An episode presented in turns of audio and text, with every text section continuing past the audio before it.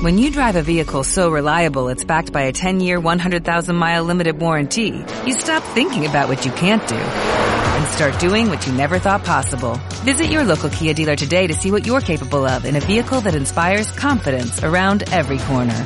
Kia, movement that inspires. Call 800-3334-KIA for details. Always drive safely. Limited inventory available. Warranties include 10-year 100,000-mile powertrain and 5-year 60,000-mile basic. Warranties are limited. See retailer for details.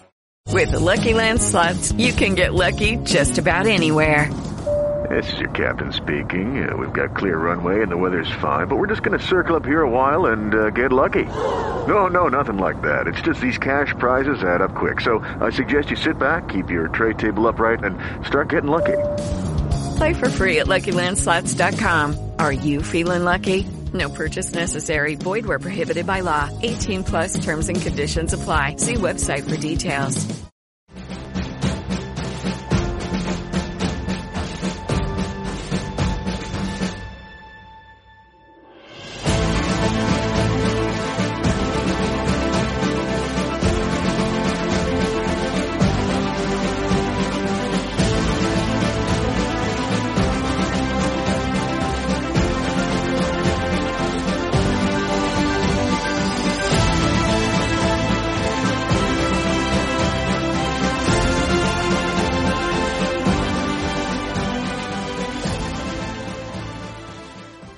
Muy buenas noches amigos. Estamos en la cortina de humo y estamos en un programa especial.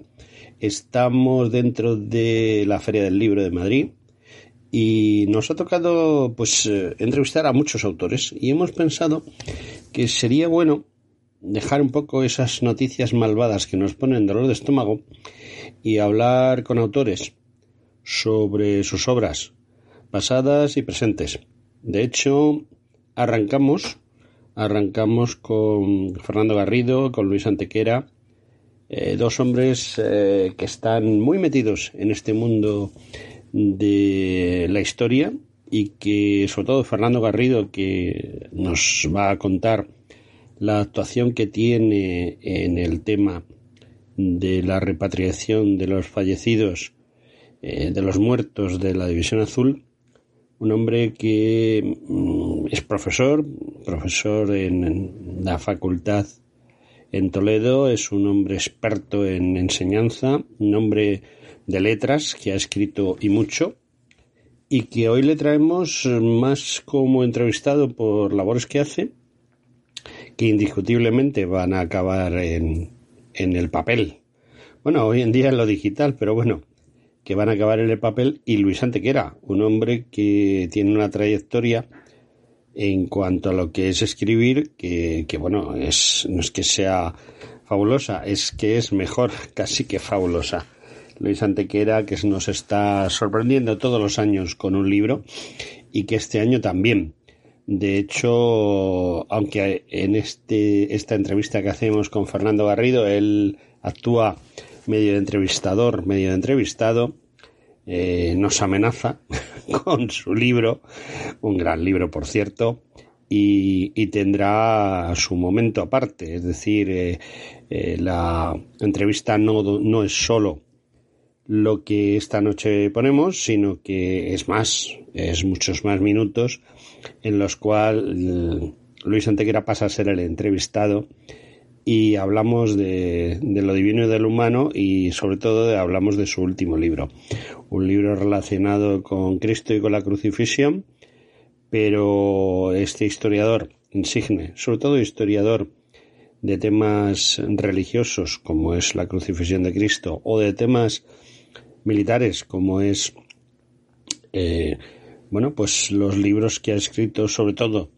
relacionados con la conquista, o más que conquista, con lo que fue la exploración, la exploración tanto naval como terrestre de las provincias americanas, de las futuras provincias americanas, cuando todavía no eran provincias.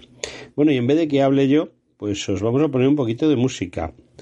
Eh, eh, pilotos en vuelo, un homenaje a todos los pilotos que participaron en la Segunda Guerra Mundial y que eh, no solo es homenaje para los pilotos de la escuadrilla azul, sino también de las escuadrillas soviéticas que combatieron en esa guerra.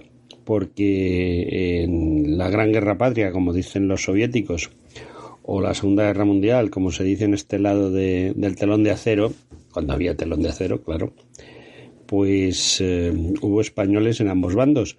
Y de ellos vamos a hablar en la segunda parte del programa. En esta primera parte, de momento hablamos de los combatientes españoles en esa Segunda Guerra Mundial y hablamos con Fernando Garrido. Fernando Garrido ya ha escrito de ese tema. Y en puertas, yo quería anunciarlo antes, pero en puertas, en puertas tenemos que siga escribiendo. Y Luis Antequera, que nos ayuda, ya digo, mitad y mitad, mitad entrevistado, mitad entrevistador. Y ahora, adelante, con la música. Y cuando la música termine, empezará la entrevista.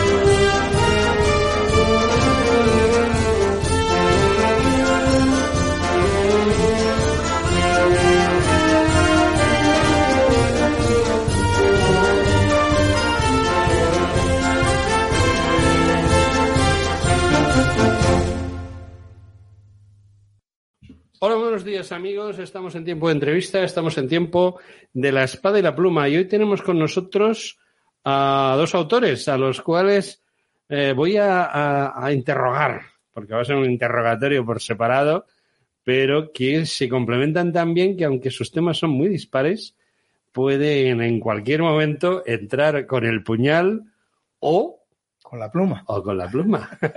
ya se sabe, la espada y la pluma que dijo don Miguel. Don Miguel de Cervantes que dio nombre a este programa.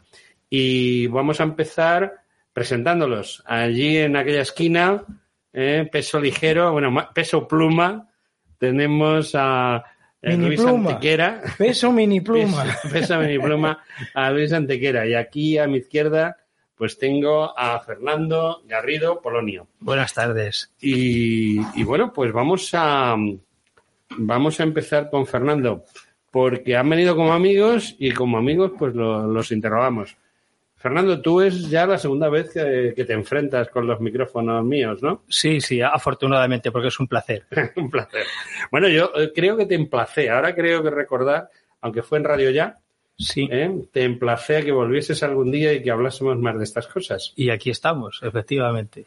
Y aquí estamos. Bueno, eh, Fernando es un hombre que junto con un hermano suyo y con un grupo de amigos y de patriotas, sobre todo de patriotas, pues está haciendo una labor ímproba, que es rescatar de las frías, gélidas más bien, tierras del norte de Rusia, los restos de aquellos hombres que fueron allí a luchar contra el comunismo y que, bueno, a la guerra se va a vencer o a morir. Y en este caso aquellos hombres murieron. Y Fernando y su hermano, junto con otros grandes amigos míos, podríamos estar aquí dando la lectura a la lista, pero es innecesaria porque ellos saben quiénes son, que es lo importante, pues han conseguido grandes hechos y ha sido el de repatriar a algunos de ellos fallecidos que han podido ser identificados.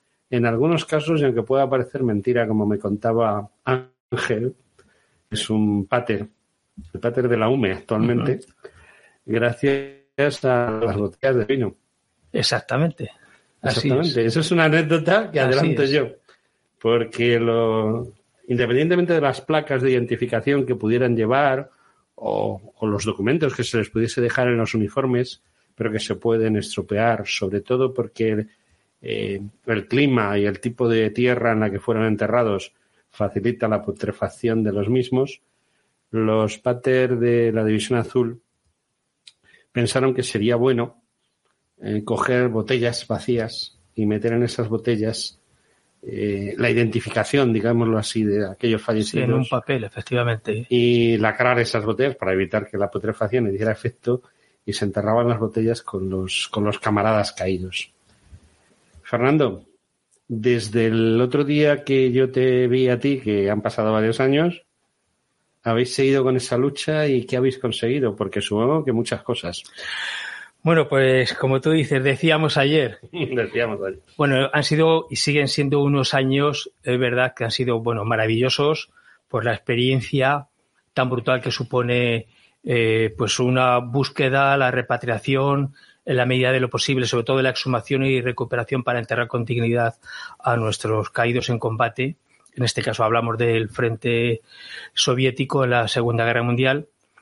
Pues eh, la verdad es que eh, son, han sido hasta el momento 28 viajes en los que, como tú decías al principio, gracias a la ayuda y colaboración de muchas personas, pues hemos conseguido a, esta fecha la exhumación de unos 3.000 cuerpos de soldados identificados en torno al 90% y repatriados eh, alrededor de unos 40. Eh, además de estas personas que desde el año 1992 vienen colaborando con, con nosotros, efectivamente, como decías al principio, esto fue una, un- una iniciativa particular, mi hermano y yo, mi hermano Miguel Ángel y yo, buscando los restos de un tío mío, un hermano de, de mi madre que murió allí en Rusia con 20 años combatiendo con la División Azul.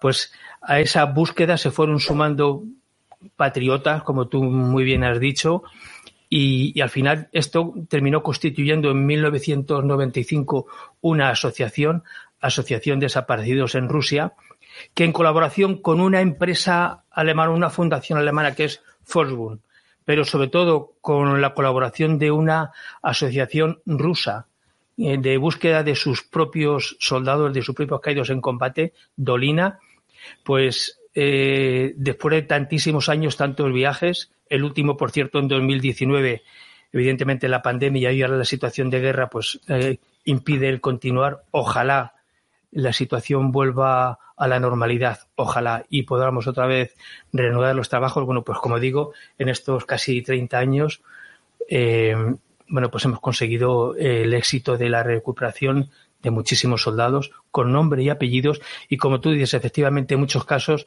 gracias a esa botella. En muchos otros por la propia chapa de identificación y en otros porque los servicios sanitarios y los servicios, el pater concretamente de cada batallón, servicios religiosos, se encargaban de levantar croquis a mano alzada de los cementerios, tumba a tumba. eh, identificando o al menos detallando qué soldado, nombre se encontraba en cada tumba concreta, en tal fila, la tumba número uno empezando por izquierda fulanito, y hasta el detalle de muerto de un disparo en la cabeza o amputación de pierna, en fin, una serie de datos que, al, final eh, ha supuesto la, la identificación 100% de la casi totalidad de los soldados, de los cuerpos de restos de soldados que hemos encontrado. ¿Cuántos fallecidos tuvimos en, en ese frente soviético? Porque yo me niego a, a decir ese frente ruso. No, efectivamente era el frente soviético, es verdad. Nosotros eh, creo que los españoles y los rusos somos dos pueblos que nos hemos llevado siempre bien. Okay, round two. Name something that's not boring. A laundry? Ooh, a book club. Computer solitaire, huh? Ah, oh, sorry, we were looking for Chumba Casino. That's right. ChumbaCasino.com has over 100 casino style games. Join today and play for free for your chance to redeem some serious prizes. ChumbaCasino.com. No law. 18 plus terms and conditions apply. See website for details. Excepto raras ocasiones, solamente España le ha declarado la guerra a Rusia en una ocasión y no se disparó un tiro, que fue por Alaska por la sencilla razón de que el los dos barcos españoles no fueron capaces de encontrarse con el barco ruso que había allí. Eh, pasaron los años y como no fueron capaces, pues fue, al final se firmó la paz. Es la única ocasión en la que España y Rusia han tenido un encontronazo y el encontronazo lo hemos tenido por culpa del comunismo, no por culpa del pueblo ruso, al cual yo admiro. Yo soy una de esas personas que admiran al pueblo ruso por la sencilla razón Yo también. de que he estado viviendo en, en, una antigua república soviética rusa en razón de mi cargo de funcionario. Concretamente yo estaba en Kirguistán, he conocido durante mucho tiempo, yo he estado dos años allí, he conocido muchísimos rusos. Es una gente muy especial, como dirían aquellos, pero también considero muy especiales a los portugueses y los tenemos aquí al lado. Son gente muy especial, pero son gente muy válida, mucho uh -huh. más fiable, por ejemplo, que los anglos. Es decir, los rusos son raros, pero los rusos tienen una cosa muy importante que es palabra de honor. Pues totalmente de acuerdo contigo. Además, eh, quiero incidir en una cuestión que me parece que es muy importante. Respondiendo a, a tu pregunta, murieron casi 5.000 eh, combatientes españoles, casi 5.000 uh -huh. divisionarios. Eh, la, eh, la, última, el último listado de soldados uh -huh. identificados está en torno a 4.980, creo recordar, 4.950. Pero lo que sí quería decir es que quien más ha colaborado con nosotros para mm, los trabajos de localización de cementerios, de exhumación y de repatriación ha sido Rusia. Ha sido la administración rusa, el ejército ruso y, y la población civil rusa, sin pedir nada a cambio. O sea, lo tengo que reconocer porque es la realidad de una manera absolutamente altruista.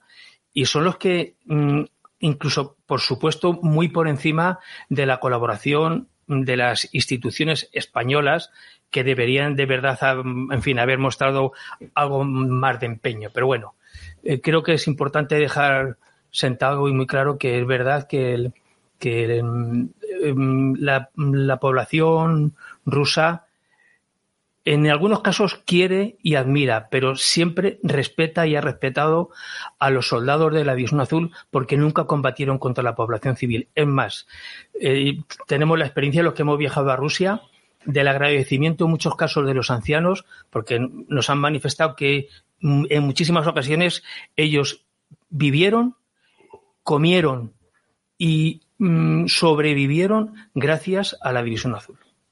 Sí, porque lo cierto es que, eh, a pesar de lo que algunos autores que no quiero ni nombrar han dicho en contra de la división azul y de los divisionarios, hay gente que ha dicho que los divisionarios fueron allí forzados o que fueron para utilizar la división azul para eh, cruzarse a las líneas soviéticas o que fueron pagados para ir en nombre de otros, etcétera, etcétera y se me acaba de venir a la memoria un nombre, pero prefiero no decirlo. Eh, lo cierto es que, lo cierto y verdad es que yo los casos que conozco en su inmensa mayoría es gente que fue ideológicamente allí a combatir el comunismo. Es lo que yo entiendo. Y que los casos de personas que fueron por otros motivos casi que se pueden contar con los dedos de la mano, ¿no? Pues em, desde luego la inmensa mayoría fueron absolutamente de manera voluntaria. Y si en algún caso algunos pudieron ir, bueno, pues no sé, por motivaciones probablemente derivadas de la guerra civil, de, en algunos hablan de limpiar el pasado, claro que, que hubo algunos casos, pero creo que es importante también resaltar que estos también combatieron con la misma lealtad, con la misma fiereza y con la misma valentía. Y fiereza no lo digo en sentido peyorativo, sino esa valentía y ese arrojo del resto de españoles. Y quiero darte un detalle, un, número.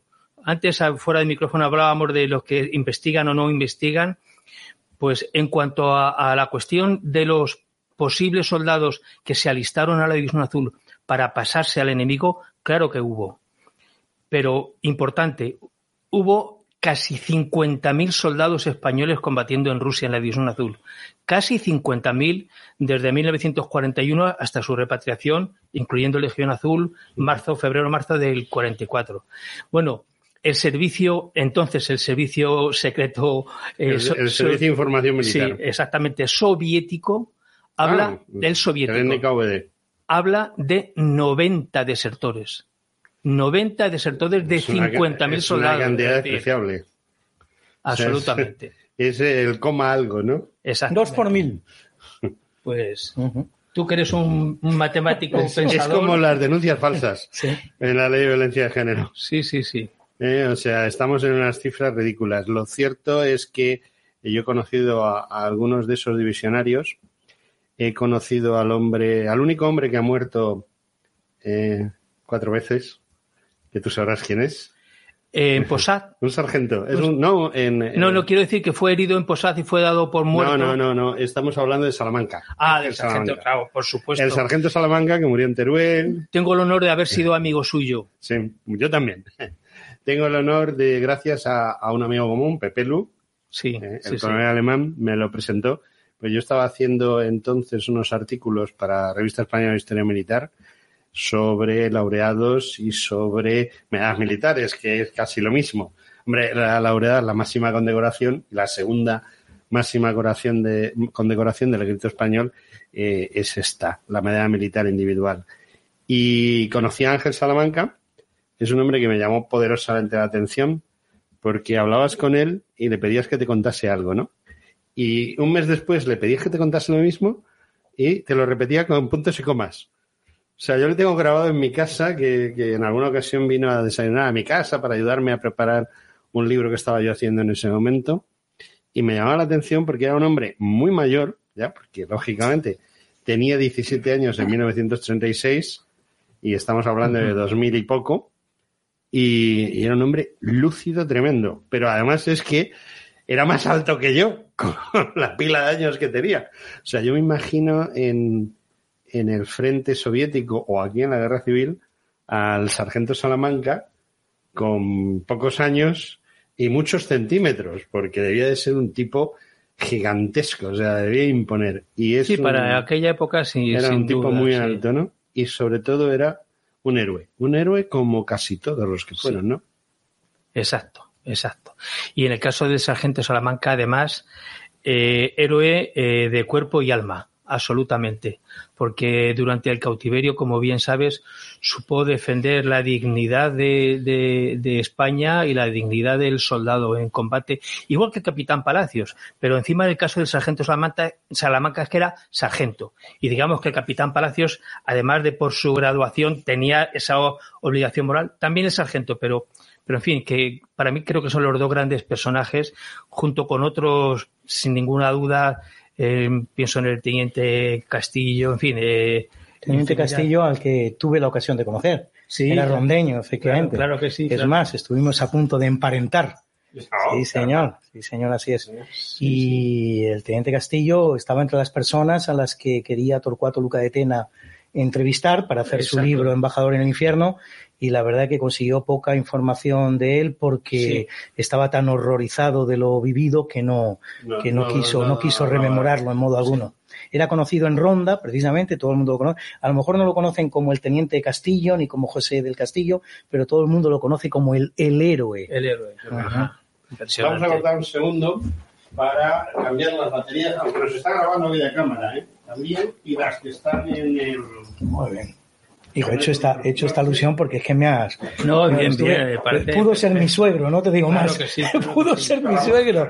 Diez años estuve con su hija. con su hija. Joder, en. Oye, 10 años, no, Son- son años, son Pues sí, años, no, sí, creo. ¿No te corrió luego a gorrazos? No, me corría a gorrazos antes de. Me corría mientras. Luego ya dejó de hacerlo. Qué bueno. Bueno, siempre digo que fueron 10 años de noviazgo brutos y 5 netos. Ah, sí. Hubo de todo. por. Bueno, bueno, Fue bueno. un amor muy apasionado. No estamos en, en antena. Eso digo yo, lo puedes decir que no tenga tu mujer. Mi mujer lo sabe. Sí. Mi mujer lo sabe. Bueno.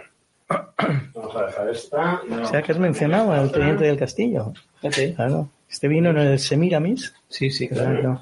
Y sufrió, está citado por Torcuato Luca de Tena, sufrió una condena espantosa, ¿no? De pasar Pues en un 25 iglú. años de prisión. Aparte de eso, Sí. incluso una que era condena a muerte. Sí, También sí, sí, condena a muerte luego conmutada por los 25 años.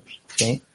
Y, y luego incluso lo encerraron en un iglú desnudo o algo así. Sí, no sé bueno, ni como cómo a todos, a Ramón Izaguirre, a mi íntimo amigo, también Ramón López Izaguirre, No. también escapó, eh, consiguió escapar en una pasión y lo buscaron, saliendo, al final lo pillaron y estuvo castigado durante un mes en una celda completamente aislado, a pan y agua, pero en una celda pues mm, que solo cabía agachado. Bueno, Qué barbaridad. Qué locura. pues sí. Un segundito. Baja. Perdonad, pero... Sí, nada, nada. No te preocupes. Tenía una buena carga cuando se ha marchado este hombre, pero se ha ido la carga abajo. O sea que este, se- este se ha enrollado bien, ¿no? No, además ha sido un tema muy interesante. Ha sido un tema súper interesante que hemos estado tratando, que es el hispanismo y sobre todo la... Eh, Héroes de Capital ha organizado una tournée de estas que duran prácticamente un Como mes. la que le organizó a Rafael Aita, Eh, a Baita, Sí, sí. Ajá, el peruano.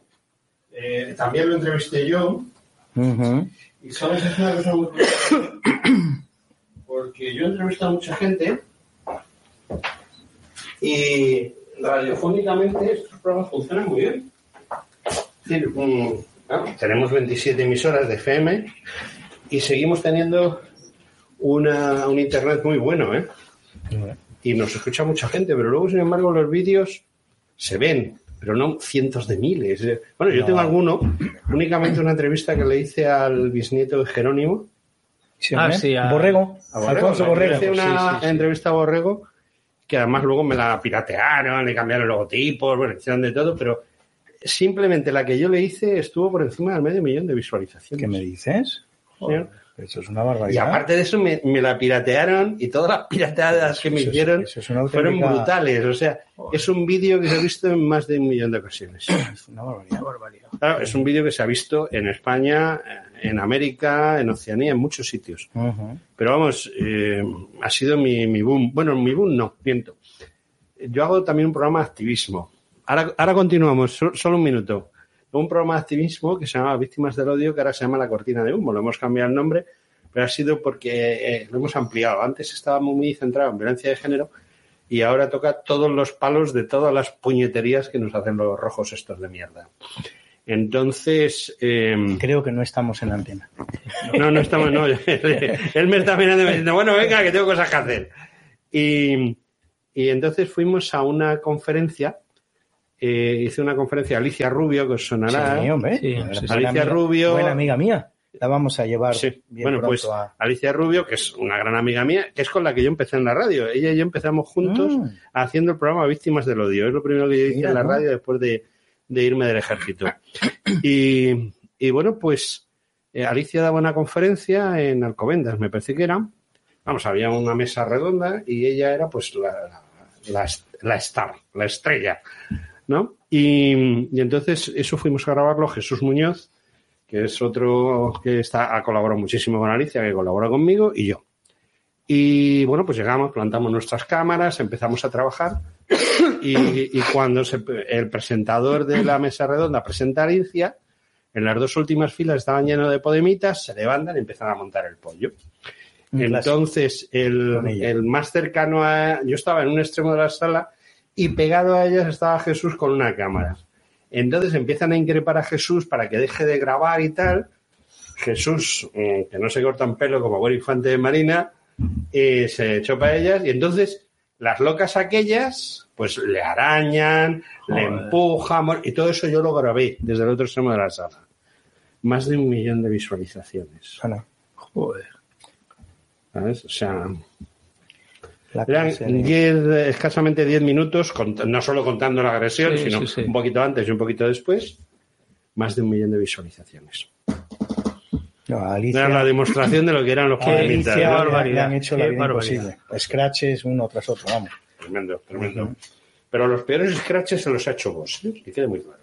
Sí. O sea, el otro día, Ahora deja la candidatura. sí, sí, deja, o sea, se va voluntariamente. El otro día, en la presentación de su último libro, Ah, en la presentación de su último libro, eh, bueno, pues eh, ella lo promovió, yo fui, lógicamente, porque es amiga, me senté al final y viene su marido y me dice, oye, José, ¿qué haces aquí sentado? Pues, pues, ¿qué voy a hacer? Esperando, ¿no? Y tal. Hombre, tienes reservado los amigos y tal, tienes reservado un asiento en la primera fila, por favor, vete y tal. Bueno, pues, eh, Ortega Lara. With the Lucky Land slots, you can get lucky just about anywhere. This is your captain speaking. Uh, we've got clear runway and the weather's fine, but we're just going to circle up here a while and uh, get lucky. No, no, nothing like that. It's just these cash prizes add up quick. So I suggest you sit back, keep your tray table upright, and start getting lucky. Play for free at LuckyLandSlots.com. Are you feeling lucky? No purchase necessary. Void where prohibited by law. 18 plus terms and conditions apply. See website for details. With Lucky Land Slots, you can get lucky just about anywhere. Dearly beloved, we are gathered here today to... Has anyone seen the bride and groom? Sorry, sorry, we're here. We were getting lucky in the limo and we lost track of time. No, Lucky Land Casino, with cash prizes that add up quicker than a guest registry. In that case, I pronounce you lucky. Play for free at LuckyLandSlots.com. Daily bonuses are waiting. No purchase necessary. Void where prohibited by law. 18 plus terms and conditions apply. See website for details. y ya está. ¿Tú entiendes que una diputada de vos presente un libro Y no esté nadie más. sobre violencia de género? Además, violencia de género orientada a la violencia becaria, todo esto de los niños y tal. Sí, es de lo que nos va a Y hablar. que el uni- la única persona presente de su partido Sí, sí. sea Ortega Lara. De eso que- se queja ella. Orte- Con Ortega Lara ya es más que de sobra. De, de eso se queja. a mí me viene Ortega Lara y el, el resto de la sala puede estar Ella vacía, dice, ¿no? dice haber recibido un trato humano muy, muy Es que la señora pues. esa, la Rocío Monasterio, eh, bueno, sin comentarios. Ya. Yo he tenido dos choques con ella. Con el marido no he chocado nunca. Yo, te- yo conozco muy bien a toda la cúpula de Vos. Tenemos muy buenas relaciones. Yo soy afiliada de Vos. A mí me han expulsado de Vos de una conferencia de prensa Joder. porque el señor Jorge Busadé no le gustaba lo que yo estaba preguntando y entonces el jefe de prensa mm, que nos conocíamos desde tiempo inmemorial, Juan Fluger, vino a decirme, oye, que es conveniente que te vayas y tal porque no, no queremos que haya aquí nadie de decisión en la rueda de prensa y tal. Y yo, Juan, ¿qué me estás contando? Eso es lo que te estoy contando, que te vayas. Qué horror. ¿Y qué hago con mi carne de voz? Lo que tú quieras. Y sigo siendo afiliado porque espero que algún día Jorge Busade y su camarilla ¿eh? salgan de una patada por la puerta. espero. Porque si no, vos, vos se va a pegar un estacazo en las municipales de espanto. Tú no te puedes dar una idea las barbaridades que están haciendo. Eh, cuando tú me digas empezamos otra vez. Dicen que crecen en las municipales. ¿eh? ¿Vale? Que Vale. Bueno amigos, continuamos con, con nuestros dos queridísimos amigos, Luis Antequera y Fernando. Fernando, que yo le conozco más por su segundo apellido, que es el de Polonio, que por su primero, que Sí, es el de Garrido.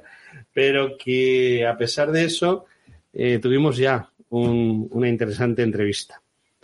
¿cuándo vais a volver o cuándo esperáis poder volver a continuar esa ímproba labor que estáis haciendo? Pues fundamentalmente cuando las circunstancias de la guerra nos lo permitan. Eh, ojalá termine pronto y ojalá podamos, podamos volver. Yo sinceramente lo veo bastante complicado porque... A corto plazo, ¿no? A corto plazo muy, muy difícil, muy complicado. Ya no solamente por el tema de eh, que la guerra termine o más o menos pronto o tarde o, o como tú dices a, me, a medio plazo, eh, sino por cómo van a quedar las relaciones internacionales, qué va a pasar. ¿Qué va a pasar? Sí, porque por desgracia tenemos un gobierno que, que precisamente no está a la altura de las circunstancias. Porque no se puede nadar y guardar la ropa todo al mismo tiempo, porque al final ni nadas ni guardar la Ni ropa. guarda la ropa, efectivamente. Y eso es lo que ha hecho el ejército. Mm, Yo, como tú bien sabes, soy oficial del ejército del aire en situación de retiro y por lo tanto ya puedo hablar. Es una cosa muy curiosa. Hasta, hasta el año 2017 yo era mudo por necesidad y obligación. Sí. Pero ya puedo hablar. Y precisamente porque puedo hablar, yo me quedo maravillado de que mis antiguos jefes eh, no hayan tratado por todos los medios de glorificar precisamente a los hombres que fuera de España hicieron una guerra, la hicieron bien y lograron la mayor de las, eh, digamos, es que no sé cómo expresarlo, porque la batalla de Krasnivor no es la mayor de las victorias, es una victoria aplastante de cuatro españolitos contra un ejército completo ruso. Y por, ejer- por ejército no entiendo todo el ejército ruso, sino eh, eh, en términos militares, eh, pues ahí eh, está el batallón, está la brigada, está la división, el cuerpo de ejército. Cinco y divisiones ejército. rusas. Cinco divisiones, Divisiones rusas. rusas reforzadas. Absolutamente. Entonces, estamos hablando de miles y miles, decenas y decenas de miles de rusos con carros de combate, con artillería, eh, con un apoyo aéreo brutal y enfrente, eh, pues unos cuantos curipas. ¿no? Sí, poco más de 2.000. Poquito más de 2.000. Y ganaron. Mm, Desde luego, porque yo creo que se tiene que considerar una victoria aplastante, como tú dices, el hecho de que al final de los combates de Krasnivor, eh, la línea española únicamente se había replegado un, un kilómetro. O sea, perdimos un kilómetro. Perdimos un kilómetro, más o menos. Pero ¿cuántos muertos tuvimos a cambio? Pues eh, en torno a 1.000, 1.200 muertos. 1.200. 1.200 españoles. En un solo día, el 10 de febrero, entre el 10 y el 11 de febrero del 43, teniendo en cuenta que en el resto de los tres años de combate hubo, como hemos dicho antes, cuatro mil y pico. Bueno, Ujú. pues 1.200 Ese día sangriento. ese día. ¿Y los rusos cuántas bajas tuvieron? No Pues sabe. no se sabe, no Nunca se se sabe, pero nunca se ha sabido, pero se calcula que en torno a, a seis por cada español. Ujú. Yo recuerdo el testimonio de Ángel Salamanca. Para mí Ángel Salamanca era un héroe. Lo era sin ninguna duda, vamos, lo fue O sea, absolutamente. para, para un oficial que ha estado en varias guerras como yo, el contar con un, un hombre como Ángel Salamanca que te cuenta su experiencia es lo mejor que te puede pasar como militar. Y tú que lo has conocido y que además creo que él también ayudó o apoyó en lo que pudo a este Sí, tema, ¿no? absolutamente, sí. Pues eh, para mí es un, un ejemplo, un ejemplo absoluto mm, de honestidad, de valentía, de seriedad y mm, de normalidad. Porque tú también lo trataste, era un hombre normal. A pesar de ser un héroe, que lo era, era un hombre absolutamente normal. Normal. Contaba su historia, sus hazañas, como si estuviese acostumbrado y no le daba ningún mérito. Él siempre daba mérito a los que se quedaron allí y daba mérito a sus subordinados. Sí, porque Ángel Salamanca eh, es un caso extraordinario, lo que comentábamos antes, el único hombre que oficialmente ha muerto cuatro veces. ¿eh? Porque lo mataron en la batalla de Teruel, Lo mataron en la batalla de Krasnivor. En, real- en realidad lo hicieron Lo dieron por muerto, Lo dieron sí. por muerto. Hubo alguien que dijo, yo he visto cómo moría. Mi abuela estuvo en el funeral que se celebró por eh, la supuesta muerte de Sargento Salamanca. Sí, allí en su Salamanca era de. Toledo. Claro, claro. Como tú. Eh, com- como, mi familia. Y eh, eran de un pueblo cercano. La familia de mi tío que muere allí era de Domingo Pérez. Y el Sargento Salamanca de Escalonilla. Sí. Y bueno, pues, pues al final eh, se conocían. Y cuando mi abuela tuvo noticia de que había fallecido, fue al funeral. Es más, cuando luego mi abuela tuvo noticia de que el sargento Salamanca estaba vivo y que regresaba a España, resurgió la posibilidad y la esperanza de que su hijo, mi tío, También. también, volviera. Y no, También no sí, fue porque así. uno de los grandes problemas con el que os enfrentáis, eh, aunque pueda parecer mentira, es la, la transmisión de noticias por parte de la Cruz Roja. Porque la Cruz Roja dijo que Ángel Salamanca había sido fusilado en un gulag, ¿no? Claro, había eh, eh, informaciones absolutamente contradictorias. ¿Tú sabes cómo conoce la familia que, mm, que Ángel Salamanca está vivo? Bueno, yo sí lo sé, pero, Sí, pero bueno, pues, cuéntanoslo. lo cuento.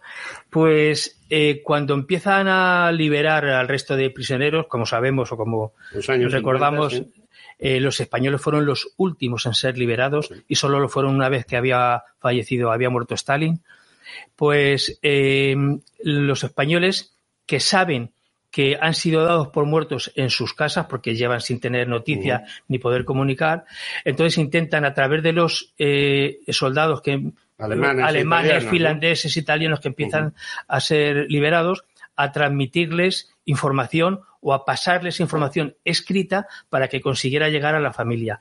Y en el caso de, del sargento Salamanca, em, yo he tenido, tuve oportunidad de leer, tener en mis manos la postal que un soldado italiano enviaba a la familia, que ponía familia Ángel Salamanca, el nombre del pueblo y nada más, y el contenido, teniendo en cuenta que los prisioneros eran registrados para evitar que sacaran información de compañeros o del cautiverio, pues tenían que mm, retener, memorizar palabras, datos concretos, para luego en español intentar escribir. Bueno, pues en este caso concreto de Ángel Salamanca es una carta de, de un desconocido que envía a, a la familia en el que da cuatro datos concretos, eh, que agradece los puros que le envía el arzobispo de Toledo y que mm, para que los fume tranquilamente en el paseo tal o en el campo de tal.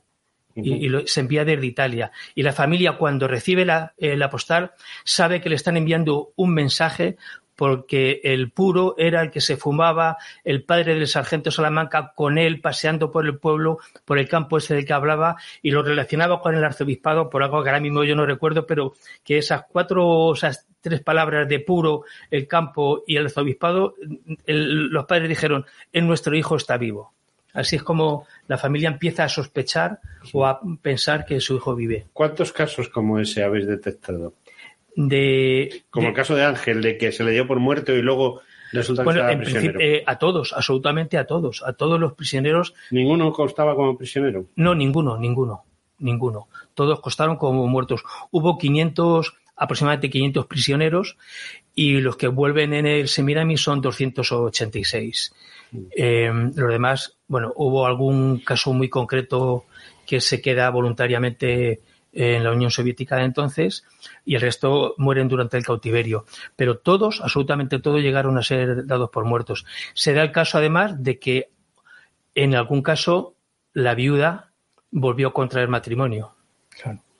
Y cuando llega el, no doy nombres se ve, por razones obvias, pero cuando llega el prisionero y se encuentra con mm, su mujer, eh, qué bien, qué alegría, que tal, vuelvo contigo. Y le dijo ella, pues sí, me puedo casar porque me he vuelto a quedar viuda. Había enviudado del, del marido que había contraído después de dar por fallecido a suyo. Entonces, bueno, es increíble. Qué. Increíble. Te cuento, eh, hay un hay un día ciago. eh, tú has oído hablar de, de la escuadrilla azul, lógicamente, de sus Sí, aventuras. Hay un momento en el cual la décima división Panzer está rodeando por el norte Moscú, porque se rodeó por el norte Moscú, o sea, los alemanes llegaron a estar en un meridiano posterior al de Moscú, pero no en el centro, que era lo importante, sino en el frente norte.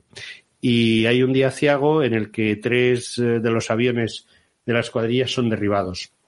Dos de los pilotos son dados por muertos directamente, pero hay otro que queda la duda de si ha desaparecido, si ha muerto, y eso ha traído mucha cola durante muchos años. Vosotros habéis estado investigando también ese caso. También, sí, también. ¿Y qué me puedes decir? Porque hay gente que dice que, que bueno, le recogieron gente de allí, de, le recogieron rusos, eh, que él, eh, bueno, pues estuvo viviendo con esos rusos, que se casó con una mujer de allí y Pues que no decidió no volver. No tenemos, Hay muchas hipótesis, no, ¿no? tenemos la certeza, pero hay una hipótesis, parece que bastante fundamentada, de que se quedó allí. Que se quedó allí en, esa, en esa historia, Sí, y se digamos, casó. de amor. De Se ese- casó ese allí. capitán, era un capitán Sí, sí, piloto. Exacto. Y, y bueno, hay división de opiniones. Yo, Y lo que sí es cierto es que en algún divisionario, concretamente en Kresnivor, bueno, hay que entender también la situación tan catastrófica, ahí donde se produce, de esos 90 desertores de los 50.000 que he hablado, la, la mayoría se producen en Krasnivor cuando, bueno, pues es aplastante eh, la artillería soviética, los carros de combate, la infantería, bueno.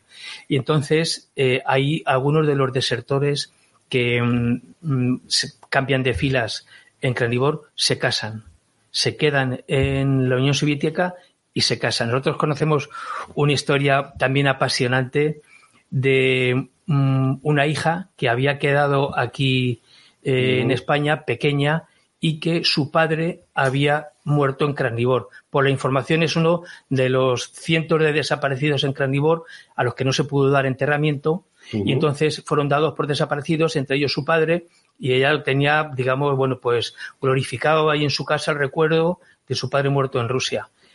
Y nos pidió información sobre la posibilidad de encontrar su cuerpo, su cadáver, y la información que obtuvimos es que era imposible repatriar su cadáver porque era uno de los desaparecidos en Carnivor que probablemente se quedaron en territorio enemigo y que fueron al final echados en las una trincheras, común, una fosa común, etcétera. Y al cabo de los años recibimos una comunicación, una carta de un, eh, un español mm, de padre español que había desertado de la División Azul, se había casado en Rusia y cuando el padre muere casado con una rusa en el año 85, le dice a su hijo, que es ruso, le dice, quiero que algún día ocupes mi lugar, eh, mi lugar en mi patria, España. Y entonces este hombre contacta con nosotros mm, para intentar formalizar la documentación, si es posible venir a España como hijo de español. Y era hermano de la niña que había quedado aquí eh, en España ¿Quién os había pedido buscar a su padre? a su padre muerto. Nunca With the Lucky Land slots, you can get lucky just about anywhere. This is your captain speaking. Uh, we've got clear runway and the weather's fine, but we're just going to circle up here a while and uh, get lucky. No, no, nothing like that. It's just these cash prizes add up quick. So I suggest you sit back, keep your tray table upright, and start getting lucky. Play for free at LuckyLandSlots.com. Are you feeling lucky? No purchase necessary. Void where prohibited by law. 18 plus terms and conditions apply. See website for details. Okay, round two. Name something that's not boring. A laundry? Ooh, a book club. Computer solitaire, huh? Ah, sorry, we were looking for Chumba Casino. That's right. ChumbaCasino.com has over 100 casino style games. Join today and play for free for your chance to redeem some serious prizes. ChumbaCasino.com. No purchase necessary. Void where prohibited by law. 18 plus terms and conditions apply. See website for details. eh, pudimos al final, en, porque este ruso, hispano-ruso, vino, vino, vino a España, le- se legalizó la situación, eh, pero bueno, nos desaconsejaron absolutamente Sí que- provocar el encuentro, salvo que fuera casual, porque para la hija, la hija podría ser un trauma absoluto que su padre idealizado había rehecho su vida, se había quedado en Rusia y sobre todo la tragedia de que no comunicó jamás, nunca, a su familia en España ni a su hija que él había sobrevivido. Pero bueno, la tragedia de, de la guerra, que al final se traduce en, en muchísimas circunstancias Yo entiendo que la Unión Soviética no era precisamente un lugar como para comunicar nada. Quizá Claro. el problema de, de que este hombre no, no comunicase con su familia y les explicase que había desertado y que estaba allí Pues era probablemente. quizá eh, posiblemente por esa cerrazón sí. de, de la Unión Soviética, aunque eso se levantó un poco con, con la muerte de Stalin, ¿no? Sí, sí, sí. Pero es verdad que, que- que era in- impensable poder comunicar en aquel momento. Igual que circunstancias o datos de voluntarios que mueren con el nombre de un primo suyo o familiar suyo y que el muerto se, que está vivo, en fin, hay historias para... Hay historias para lo que queramos, ¿no? Claro, y además yo creo sinceramente que la mayoría de los casos justificadas, porque hay que vivir aquello y luego sufrir lo que vino después, el cautiverio, el- en fin. Tremendo, tremendo. Tremendo. Bueno, Fernando, siento decirte que me he quedado sin tiempo. Pues Pero que te vuelva a emplazar. cuando quieras. A tu, Ahora no tarde cinco o seis años en No, volver, ¿eh? a tu disposición. Cuando quieras. Para mí ha sido un placer compartir contigo y con Luis eh, esta mesa. Bueno, y ahí tenemos a Luis Antequera. Estás ahí camuflado en, en esa esquinita. Escuchando, embobado. Escuchando. Claro, todas las cosas interesantísimas que nos ha contado Fernando, algunas de las cuales ya conocía, porque Fernando y yo somos también grandes amigos, pero otras no. Y realmente es que es una persona para estar escuchándole horas y horas, contando cosas absolutamente increíbles. Luis, me he quedado sin tiempo. Tú te has quedado sin tiempo y el programa se ha quedado sin tiempo. Bueno, pero ha sido un Eh, placer, ¿eh? igualmente. Sabes que esta es tu casa y que estás invitado a volver cuando quieras. Muchas gracias, José Antonio, así lo veo. Y aquí tenemos a nuestro amigo Fernando, que también le despedimos Muchas y gracias. que esperamos que vuelva pronto. Lo primero que esperamos es que eh, se solucione el problema de Rusia y pueda volver a hacer esa labor inmensa que están haciendo en los campos de, de la- los alrededores de Leningrado, al sur de Leningrado, eh, con esos fallecidos durante la guerra entre la España católica y la Unión Soviética. Luis, Fernando, muchas gracias por Muchas gracias a ti. Hasta la próxima.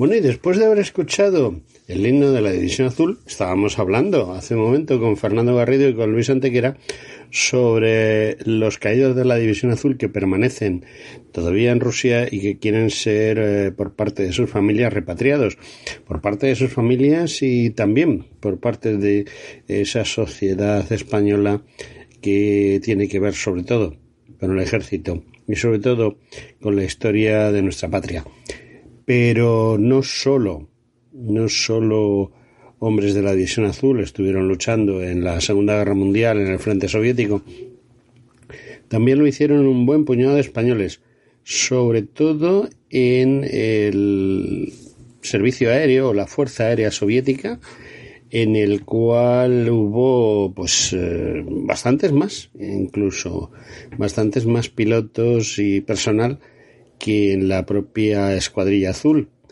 Y bueno, pues eh, lo menos que podemos hacer también es recordar a esos hombres que aunque luchaban por un ideal, a lo mejor contrario al del momento, o, bueno, por un ideal que era la patria comunista, sin embargo, pues eh, lucharon en buena lid. Eh, lucharon, unos murieron, otros sobrevivieron, pero lo que sí es cierto es que todos pusieron ahí el honor de los pilotos españoles. Y qué mejor que escuchar a la Fuerza Aérea Soviética, su coro, cantando una canción que es el himno de esa Fuerza Aérea Soviética, pero también un homenaje a todos los que estuvieron ahí.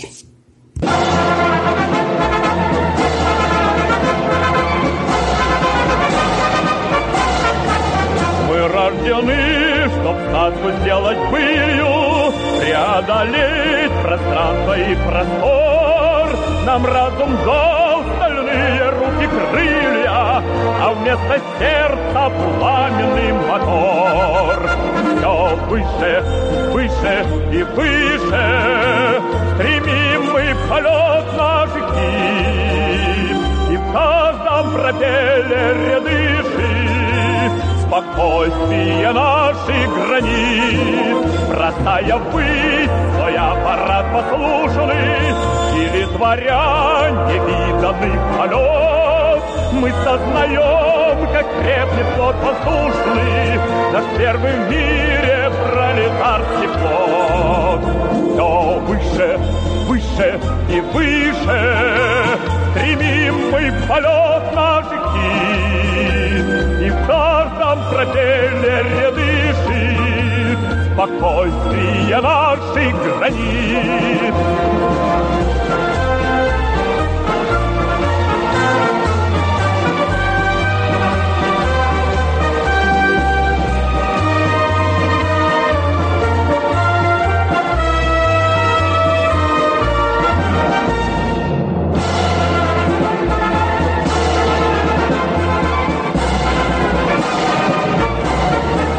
Наш острый взгляд пронзает каждый атом, Наш каждый нерв решимостью одет.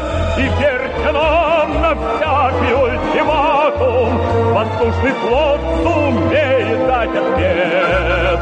Все выше, выше и выше Стремим мы в полет наших сил. И в каждом пропеллере дышит спокойствие наших границ. Все выше, выше и выше мы полет наших сил. И в каждом пропеллере дышит спокойствие наших границ. Bueno, y cambiamos de tercio. Nos vamos ahora ya a, terminar esta primera parte del programa y nos vamos a la segunda parte. Y para empezar a hablar de esa segunda parte, os vamos a poner una canción sobradamente conocida de todos. Canción que no es ni de un bando ni de otro. Es una canción que inicialmente era para las tropas austriacas y alemanas, también para las francesas, luego para las soviéticas y al final para todos. Todos escuchaban Lily Marlene.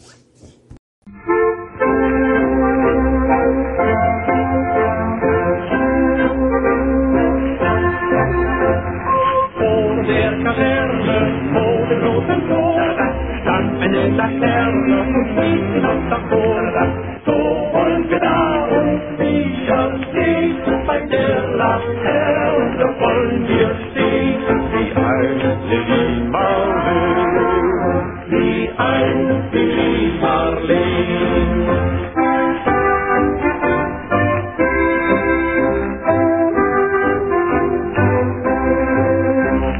Unsere beiden Schatten sahen wie einer aus, das so nicht umrasten, das Samenrecht darauf. Und alle Leute sollen sehen, wenn wir bei der Laterne stehen, wie ein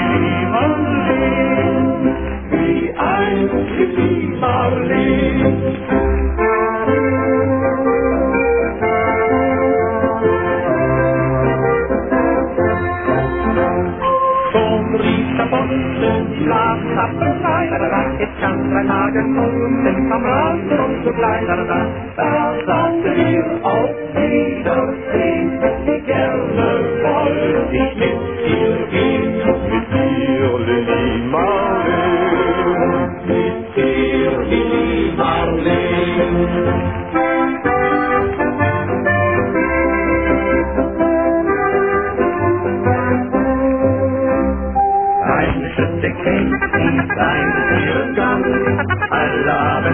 Friedhof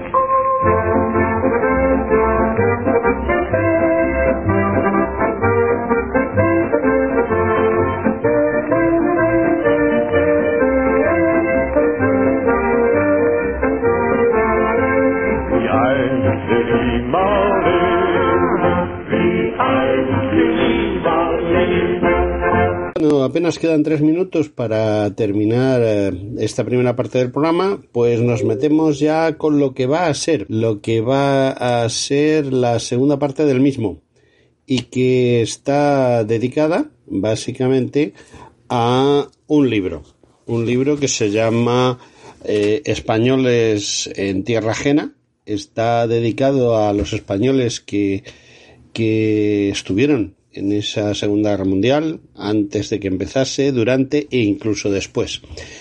El autor, que es un hombre que ha trabajado fundamentalmente eh, como ingeniero militar en Guadalajara, en el fuerte de San Francisco, y que ha escrito sobre ese mismo fuerte, ha escrito eh, libros como Y mañana saldrá el sol, de Librum Tremens, Suboficiales españolas en Rusia, de Galán Book, La daga de las lágrimas, de Librum Tremens, La traición de Jano, en Good Books, La manera final, nuevamente en Libros Tremens, y Pregúntale a la luna, Libros Mablad. También ha escrito pues otro, otra docena de, de cosas, todas muy interesantes y no solo dedicadas a temas militares, sino a todo tipo de eh, temas, digamos, de ensayo, por un lado, e incluso de novela. También ha publicado artículos en Alabarda, en Guión, en Ejército, en Armas y Cuerpos, bueno, montones, montones y montones de cosas. Y nada menos que poesía, porque también ha hecho dos antologías poéticas. Y bueno, vamos a hablar de su libro, que viene a continuación. Es un libro que viene a continuación y que yo he considerado muy interesante y por eso precisamente pues lo traemos a colación en este programa, digamos, homenaje a los libros de historia dentro de lo que significa la historia eh, militar en la Feria del Libro, que este año cuenta con mm, cerca de una docena de casetas dedicadas exclusivamente al tema de la historia militar. Y luego libros de historia militar en otras 20 o 30 casetas por lo menos. Es que no las he contado todas porque With Lucky Land slots, you can get lucky just about anywhere. Dearly beloved, we are gathered here today to. Has anyone seen the bride and groom? Sorry, sorry, we're here. We were getting lucky in the limo and we lost track of time. No, Lucky Land Casino, with cash prizes that add up quicker than a guest registry. In that case, I pronounce you lucky. Play for free at LuckyLandSlots.com. Daily bonuses are waiting. No purchase necessary. Void where prohibited by law. 18 plus. Terms and conditions apply. See website for details. Hello, it is Ryan, and I was on a flight the other day playing one of my favorite social spin slot games on ChumbaCasino.com. I looked over the person sitting next to me, and you know what they were doing? They were also playing Chumba Casino. Coincidence? I think not. Everybody's loving having fun with it. Chumba Casino is home to hundreds of casino style games that you can play for free anytime, anywhere, even at 30,000 feet. So sign up now at chumbacasino.com to claim your free welcome bonus. That's chumbacasino.com and live the Chumba life. No purchase necessary. BGW. Void were prohibited by law. See terms and conditions. 18 plus. Yo cuando voy a la feria del libro voy despacito y al final pues veo un trocito y otro trocito me queda por ver media feria que voy a tratar de aprovechar en este fin de semana en el que nos encontramos. Amigos, vamos allá con la segunda parte del programa que empieza, empieza ahora.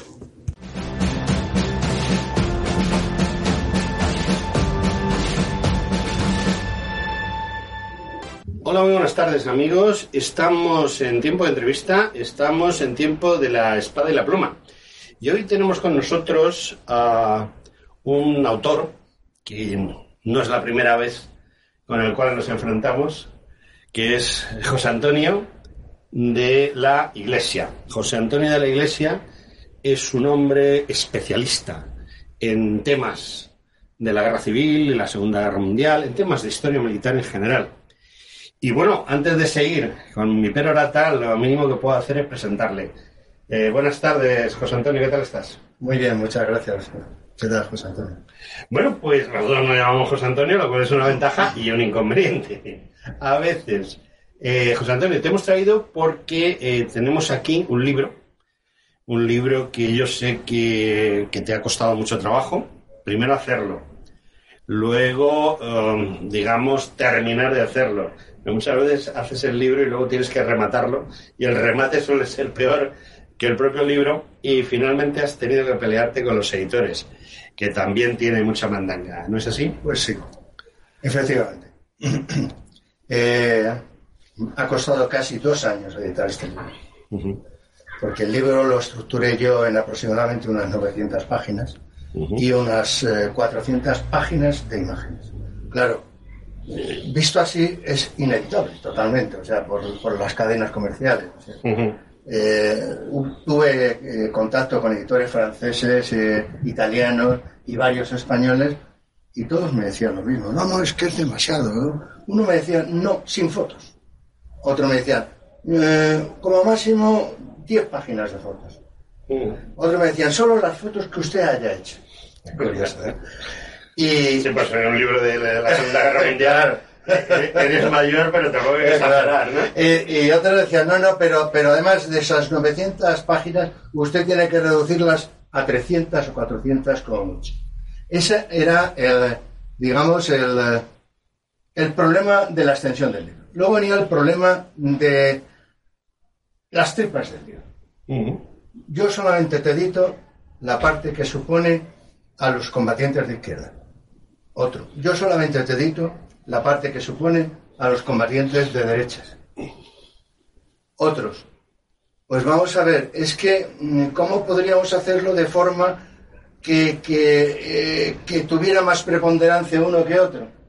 En resumidas cuentas, tuve que cortar con varios editores porque lo que yo quería era exponer simplemente que hubo españoles de todas las ideologías que la inmensa mayoría de ellos combatieron como jabatos y tuvieron grandes premios y grandes condecoraciones, las mejores condecoraciones de todos los países.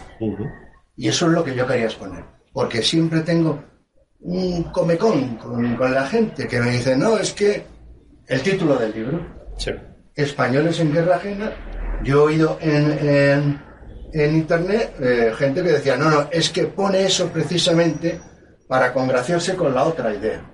¿Cómo que para congraciarse con la otra idea? Pongo eso porque España era un país neutral y todos los que combatieron, según el derecho internacional, estaban en una guerra ajena. Exactamente.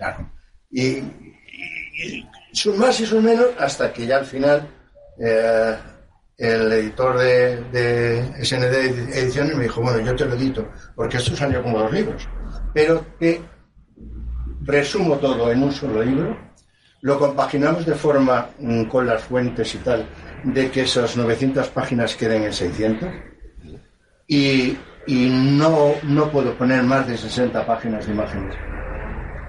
Para mí era un lobo feroz, pero dentro de los lobos feroces era el más benigno. Con lo cual le dije que sí, que efectivamente que me lo, que no tenía ningún problema que me lo publicaran. ¿Qué pasó? Pues que el resto, hasta 400 páginas de imágenes, yo no las podía dejar perder. Ni para mí, ni para la gente que quisiera verlas. Entonces abrí una página en Facebook que se llama igual que el libro. Y ahí están metidas por capítulos del libro todas las imágenes que yo eh, fabriqué, porque las fabriqué yo, o sea, fui muy- haciendo los montajes por temas y por capítulo, todas las imágenes para cualquiera que las quiera ver sin ningún problema. Bueno, es, la verdad es que es un esfuerzo ímprobo y, y lo que más me llama la atención es lo que me acabas de comentar de Facebook, porque eh, normalmente los autores son muy reacios no ya a, a- enseñar lo que no van a enseñar, sino incluso a enseñar lo que enseñan.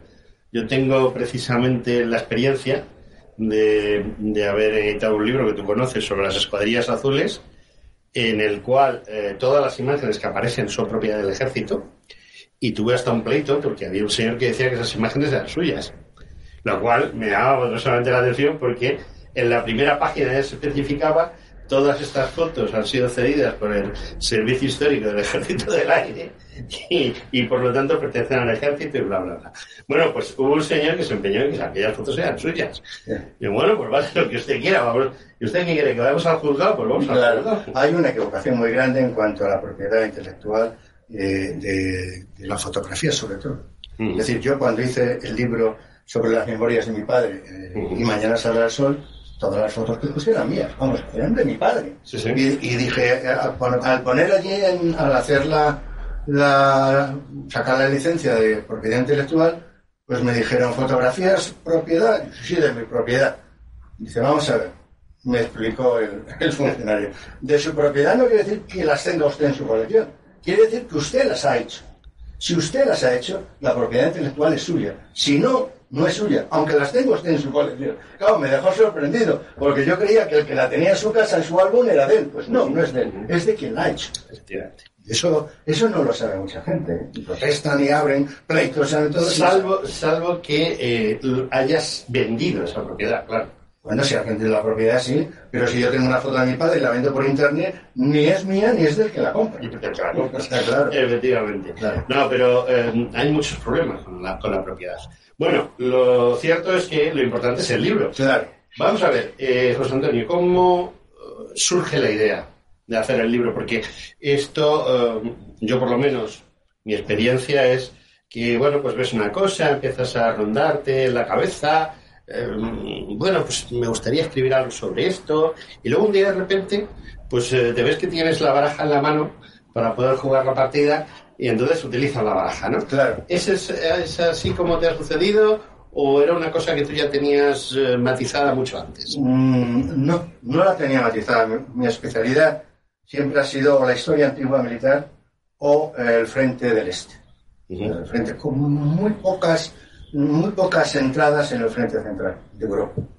Nunca había tocado el frente occidental de Europa ni el Pacífico.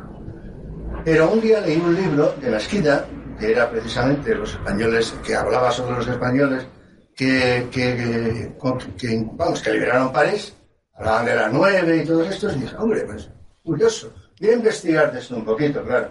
Y me puse a investigar y no era la nueve, la nueve era una pequeña mota de los miles de españoles que combatieron en el frente occidental. Pero hasta miles de españoles que como eh, obreros militarizados fueron más de 55.000. Como eh, soldados de las fuerzas francesas, aproximadamente unos 15.000. Unos 800 en las fuerzas inglesas, 2.000 en las, en las fuerzas americanas. Y dije, bueno, bueno, esto es demasiado, pero esto, esto tiene un campo impresionante. Y el problema fue buscar la documentación. Pues claro, un libro tipo novela no sirve. Si te da muchas pistas, porque tocan un personaje determinado, tocan otro, pero no sirve, hay que ir a la fuente. y La fuente trajo muchos problemas. Sí, porque me imagino que no solamente habrás utilizado fuentes españolas, sino has utilizado fuentes de todos esos países que estuvieron implicados en, en los diversos frentes, ¿no? Sí, claro, sobre todo en, en- en Francia, eh, tres o cuatro fundaciones y los otros archivos. en, eh, en Inglaterra, fundamentalmente, un archivo, el archivo del cuerpo de, los reales zapadores, de Pioneer eh, Corps, y el archivo de, de Kev, también el archivo central inglés. Dentro de, por ejemplo, Estados Unidos, ahí sí tuve muchos problemas, porque eh, el consorcio de archivos generales históricos norteamericanos es muy reacio a dar pistas, pero me encontré con una fundación española, que es la fundación, una fundación vasca, que es Sancho de Berruco, que se dedica a estudiar los vascos que, que combatieron en la Segunda Guerra Mundial. Pero claro, a la hora de estudiar vascos, se encontraron que había muchos otros españoles que no tenían ascendencia vasca. Y entonces a partir de ahí empezamos a sacar datos. Ellos trabajan con dos o tres universidades americanas y conseguimos encontrar un 2.000 españoles nacidos en España que combatieron en Estados Unidos. En eh, los archivos americanos al final encontramos solamente 1.400. Pero los de Sánchez Huerta eh, encontraron más de 2.000. O sea, que eso es un, un dato muy importante. Aunque yo no, no pude encontrar nada más que unos 40 o 50 para poder exponer en el libro, el resto ahí está. Combatieron y estuvieron. Estuvieron en el, tanto en el, en el frente occidental como en el Pacífico. El primer caído español de- del desembarco de Normandía fue un español en el ejército americano. Otero, era gallego además. Cayó en el desembarco de Normandía. Nada más abrió una brecha, pisó una mina y murió. El primer español muerto en el desembarco de Normandía. Combatía con el ejército norteamericano. Bueno, eh, veo que partíamos de 900 páginas, que no está nada mal, y, y por lo que me estás comentando, prácticamente has tocado todos los palos, es decir, todos los frentes. Eh, ¿Algún frente que hayas dejado porque no ha habido españoles, que tú te has dado cuenta, o piensas que has sobrecargado en algún frente concreto? No, creo que está bastante bien repartido. Hombre, la, la- la parte de, de- Yo meto toda, todo el, el frente africano, lo meto en el occidental, porque como hay combatientes franceses e ingleses y los tengo metidos en el occidental, lo meto. Ahí toco menos el frente occidental. El, el Medio Oriente es lo que menos toco. Toco menos porque son pocas unidades y cuyos componentes se pasaron a otras unidades que sí subieron arriba. Con lo cual lo dejé ahí un poquito porque tampoco podía hacer un, un catón eh, súper lumínico aquí que, que ocupara una, una espasa. ¿no? Pero bien, yo creo que toco prácticamente por igual casi todos los frentes. El frente del Pacífico lo toco menos también, bastante menos. Porque tengo menos documentación. es que tampoco hubo, hubo mucha gente allí. No, pero además tengo tenía menos documentación y, no, no es tan asequible. No es tan asequible. Pregunta, cuando hablas de un frente o hablas a lo mejor de batallas concretas o, o de movimientos generales o, o te centras también en pequeñas unidades que han estado en esos frentes. Por supuesto, no, yo hablo del frente como, como eh, zona de operaciones general y luego hablo de, cuando hablo de, de desarrollo del frente, están las grandes unidades y las pequeñas unidades hasta equipo compañía. Bueno, no está nada mal. Yo sé que, por ejemplo, en, con, eh, con la gente del SAS, por ejemplo, hubo, hubo mucha- muchos más españoles de lo que parece. En proporción a lo que era el SAS, ¿no? Sí, sí. Ese es un problema muy curioso. Es difícil, es muy fácil encontrar, seguir la trayectoria de los españoles que combatieron en Rusia, tanto eh, con la Unión Soviética como con la División Azul, como las escuadrillas. Muy fácil seguir la trayectoria. Es dificilísimo seguir la trayectoria de los que combatieron en el frente occidental. ¿Por qué? Porque van saltando de unidad a unidad. Inclusive algunos van saltando de una para apuntarse a otra. Y además incluso hasta se cambiarán de nombre en algún momento. Efectivamente, algunos cambian de nombre, aunque muchos siguen manteniendo su número de filiación. Algunos cambian en otras unidades. O sea, al cambiar de nombre cambian de número. Y ocurre una cosa muy curiosa. En el ejército francés hubo, eh, la mezcolanza del ejército francés y el ejército inglés supone que algunos soldados estuvieron en seis unidades distintas. Caramba. Saltando de una a otra. De Inglaterra a Francia, a Francia a Inglaterra. Curioso, muy curioso. Y no solamente el SAS, más españoles hubo en el PSOE. Muchos más, porque además eh, el PSOE trabajaba por operaciones y en la operación Esconce, que era la que cogía prácticamente España, pues había cerca de 40 o 50 españoles metidos. En servicios especiales. Origen de esos españoles, porque entiendo perfectamente que eh, la gente que estuvo en la, en la División Azul, en las escuadrillas azules o en la Fuerza Aérea Soviética, está claro de dónde proviene. Pero eh, cuando hablamos, por ejemplo, del Frente Occidental, eh, no tiene porque eh, todos los que están allí proceden de las fuerzas republicanas de la guerra civil, ¿no? ¿O sí? Mm, ¿O me equivoco? La mayoría sí. La mayoría La sí. mayoría sí, porque todos provienen de los refugiados en Francia. El medio millón inicial, que luego se quedó en unos 200.000. Pero eh, al principio de esos, eh, los separaron por clases, las mujeres por un lado, eh, los hombres útiles por otro, los niños también. Los que eran soldados los metieron en otros campos. Entonces, Ahí hubo al principio unos 1.500 españoles que nada más llegar dijeron que ellos se apuntaban a la Legión Francesa. Fueron los primeros que voluntariamente se, se apuntaron a la Legión Francesa. Después vino, empezaron ya los problemas de la guerra con, con Alemania, el primer decreto de la DIER que obligó a todos los mayores de 14 años a, a alistarse en las fuerzas francesas. Se podían alistar por cinco años o por la duración de la guerra. Depende del tipo de alistamiento, iba a una unidad a otra. Unidades de infantería o de marcha de, de la, de la Legión Francesa. Y ahí se alistaron en esas unidades francesas, eh, hay muchas dudas. Unos dicen 3.000, otros dicen eh, 20.000. Mm, eh, los datos que he sacado yo del Ministerio de Defensa francés habla, si mal no recuerdo, de 8.000 de los regimientos de marcha y 7.000 de los regimientos de infantería. Total 15.000. 15.000 en Francia. En Francia. 15.000 soldados en Francia. La mayoría de ellos eran eh, soldados que venían de la Guerra Civil Española. Eh, no hablamos de las brigadas internacionales, que esos entraron en otro sitio. ¿eh? Y, y, además, además de ellos, pues muchos de los que eran mayores de 14 años que no quisieron pasar a las compañías de, de trabajadores de- de- para extranjeros, pues entonces eh, también se alistaron en, en- los regimientos de marcha, más que los regimientos de infantería. Eso en cuanto a, las fuerzas francesas. Las fuerzas inglesas tuvieron varios puntos de, crecimiento. Uno de ellos fue uno directo de Gibraltar. O sea, españoles que se, se exiliaron en Gibraltar y de allí fueron pasando y se metieron en Inglaterra y ahí se apuntaron a las unidades inglesas que solamente les permitía, Inglaterra no permitía extranjeros en sus unidades de primera línea. Entonces crearon las unidades auxiliares de ingenieros. Eh, en una unidad de ingenieros, que era la, la- crearon una unidad exclusiva para españoles, que era la Number One Spanish eh, Pioneer Corps, la, el la unidad número uno de españoles del cuerpo de zapadores, donde todos los soldados eran españoles, los 250 eran españoles, 10 de los sargentos eran españoles, 4 sargentos ingleses y de los dos o tres oficiales ingleses. Esa, curiosamente, esa unidad es la única que lleva el nombre de español o española, junto con la división azul y las escuadrillas azules. Las demás, ninguna, ninguna de las demás unidades lleva el nombre de español. Y por eso hay gente que dice, no, unidades españolas eran eso. No, no. Unidades españolas, de españoles hay muchas, aunque no lleven el nombre de español. ¿sí?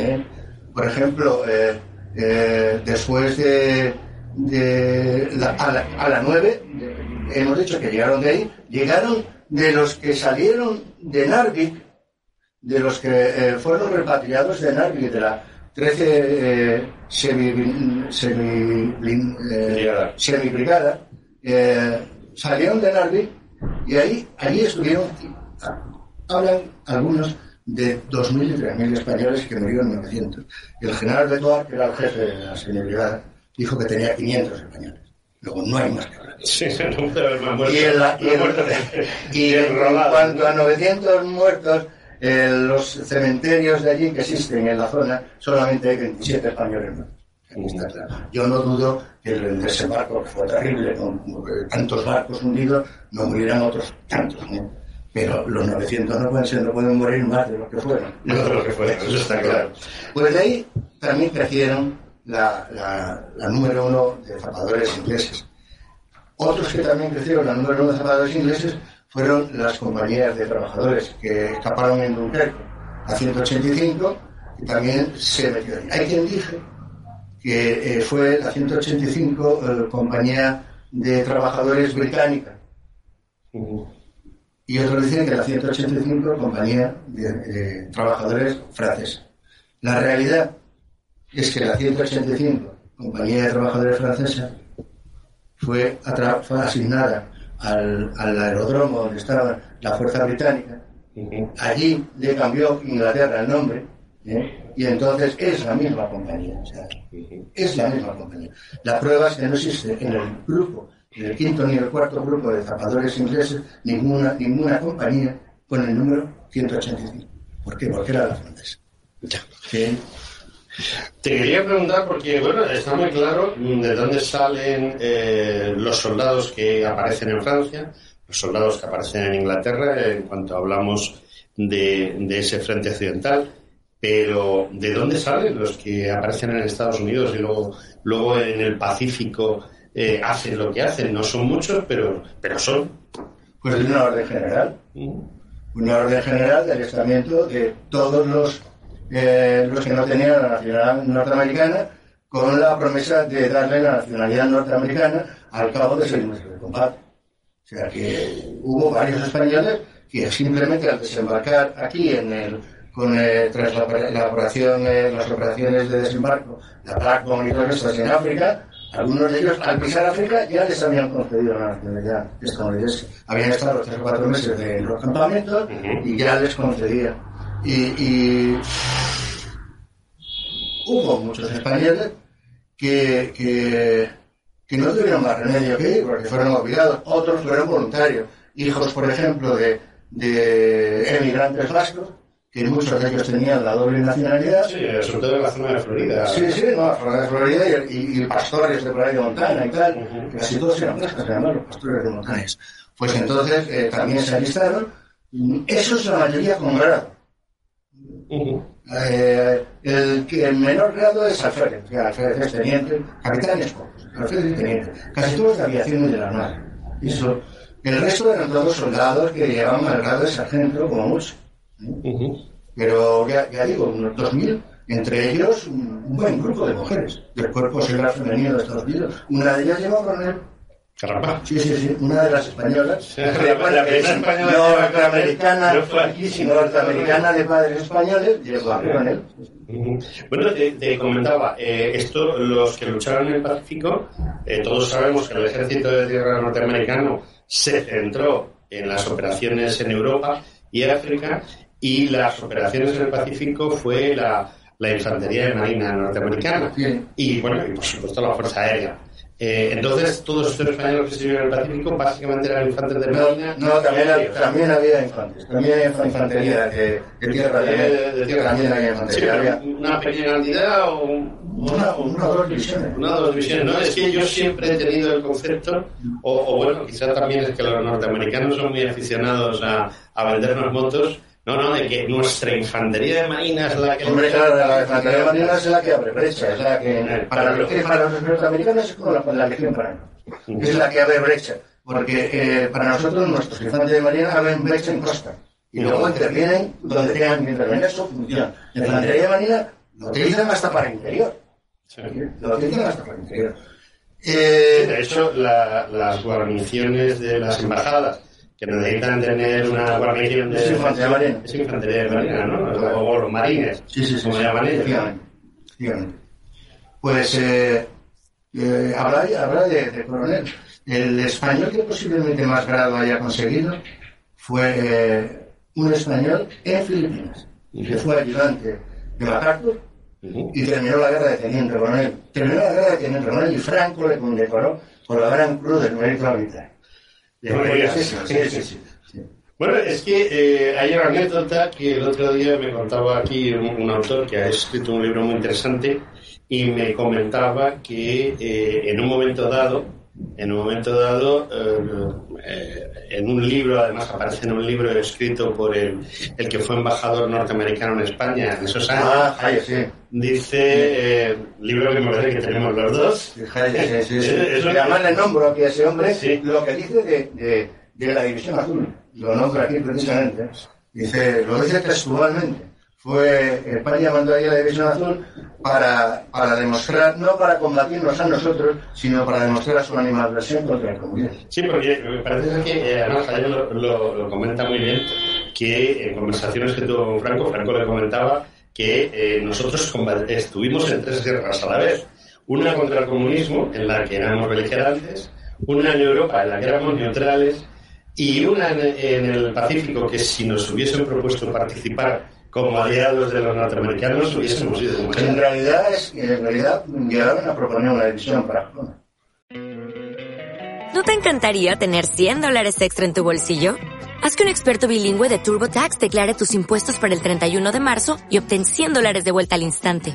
Porque no importa cuáles hayan sido tus logros del año pasado, TurboTax hace que cuenten. Obtén 100 dólares de vuelta y tus impuestos con 100% de precisión. Solo con Intuit TurboTax. Debes declarar para el 31 de marzo. Crédito solo aplicable al costo de la presentación federal con TurboTax Full Service. Oferta sujeta a cambios o cancelación en cualquier momento. O'Reilly Auto Parts puede ayudarte a encontrar un taller mecánico cerca de ti. Para más información, llama a tu tienda O'Reilly Auto Parts o visita oreillyauto.com.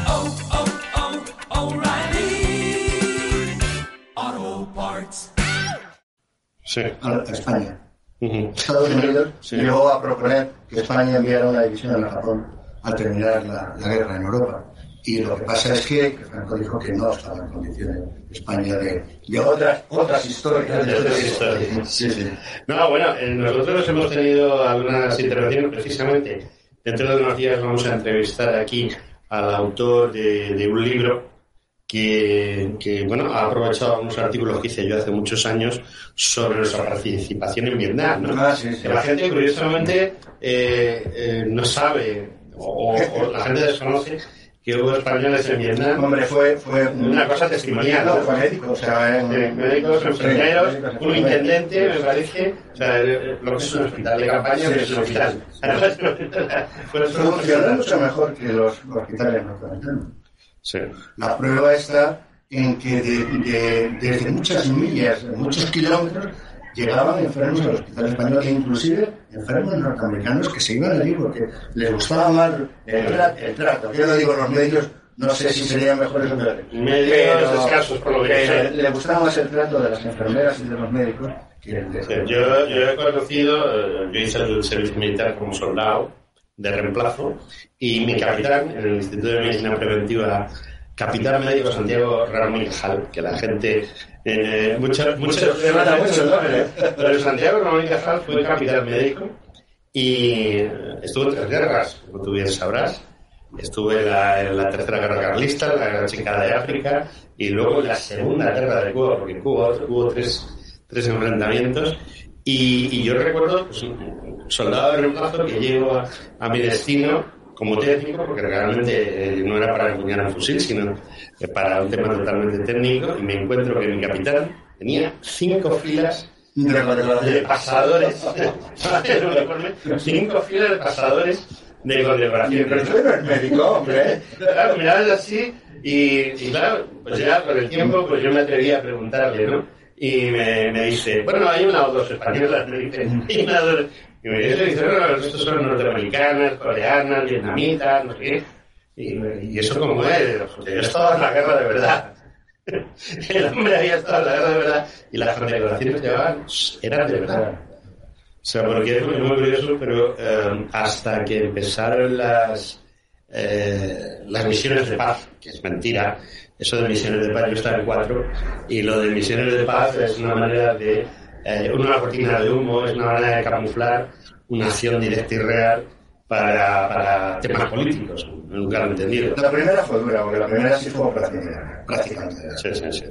La Bosnia, eh, Bosnia, la operación Alfa Bravo se largó y se la deseó, tuvo que combatir en muchas ocasiones. Sí, tuvo muchas bajas. Para ser una operación de paz. Sí, sí. Hombre, la, la operación de paz, eh, bueno, entre comillas lo de paz, que más bajas ha tenido gracias al Yakolev y gracias a que realmente era, bueno, gracias por desgracia, eh, era una operación realmente de guerra, fue Afganistán, en la cual yo estuve y, y lo que te puedo decir es que el- esos 105 muertos, eh, los 105 muertos no se tienen en la misión de paz. Bueno, volvemos a tu libro que es muy importante, aunque seguimos, estábamos en tu libro, porque Ya estábamos en españoles en guerra ajena, eh, si estábamos hablando de Vietnam, de Afganistán, seguíamos en, en la historia. Eh, ¿Cuántos hombres calculas que perdieron la vida defendiendo esas otras banderas? Pues muy bien, vamos a ver. Tenés una pregunta de examen, ¿eh? No, no, no, facilísimo, facilísimo de contestar. ¿Hablamos solamente de combate o hablamos de combate y campos de concentración? Hablamos solo de combate porque lo de, bueno, campos de concentración, si son de enemigos, es decir, gente que, por ejemplo, ha vestido un uniforme francés y acaba en un campo de concentración alemán. Claro, a eso me refiero. ¿A eso te refieres? A eso Pues entonces todo. A eso me refiero. Pues vamos a ver, de los eh, entre vamos a meter en- también en combate a los eh, a los trabajadores de las compañías de trabajadores porque estaban militarizados y trabajaban en primera línea haciendo búnkeres, haciendo trincheras y tal. Y precisamente ellos, junto a los dos regimientos de infantería, fueron los que retrasaron el avance alemán para que los de Dunkerque pudieran embarcar. O sea, que hicieron un sacrificio enorme, el mayor sacrificio que se ha hecho en las fuerzas francesas, creo yo, porque ahí casi murieron, casi un 60% murieron, para que pudieran embarcar los de Dunkerque, que no pudieran embarcar todos, claro, porque los alemanes y cogieron un montón de prisioneros, entre ellos cerca de 4.000 españoles. Caramba. Vamos a ver. Eh, soldados españoles que terminaron en los campos de concentración fueron entre soldados y trabajadores de las compañías de trabajadores 9.000. Eh, aproximadamente unos 2.500 civiles. Eh, muertos, eh, según la, la Fundación Madousen, unos 7.000 en total. 7.000 entre todos ellos. Datos efectivos de la muerte. Los datos que tenemos de los eh, certificados de deceso que mandó Francia, que son 4.000, unos 4.400. La ficha del sitio Climent, que envió, que guardó la ficha, porque los, una vez que, cuando acabó la guerra, eh, el- las SS ordenaron y la Gestapo destruir toda la ficha de la Francia. Pero este guardó, guardó 7.000 fichas. Y además, tú también sabes que, por ejemplo, le pegaron fuego a un edificio donde estaban guardadas las fichas, olvidándose de que estaban guardadas en cajas de caudales que eran, ignífugas. ¿no? Pues este, Es este, eso también fue, sí, sí, sí. fue un detalle, ¿no? Este Clement fue, hizo una cosa muy curiosa. Con, por mediación de otro compañero, eh, pues fue guardando fichas y guardó eh, 7.000 fichas. En esas 7.000 fichas existe certificada la muerte de 5.200. Son muchos. Se calcula que eh, españoles muertos ya hemos visto, que son esos, unos 7.000 en total. En, en acciones de guerra, pues eh, aproximadamente unos eh, 4.000, unos 4.500 aproximadamente en acción de guerra.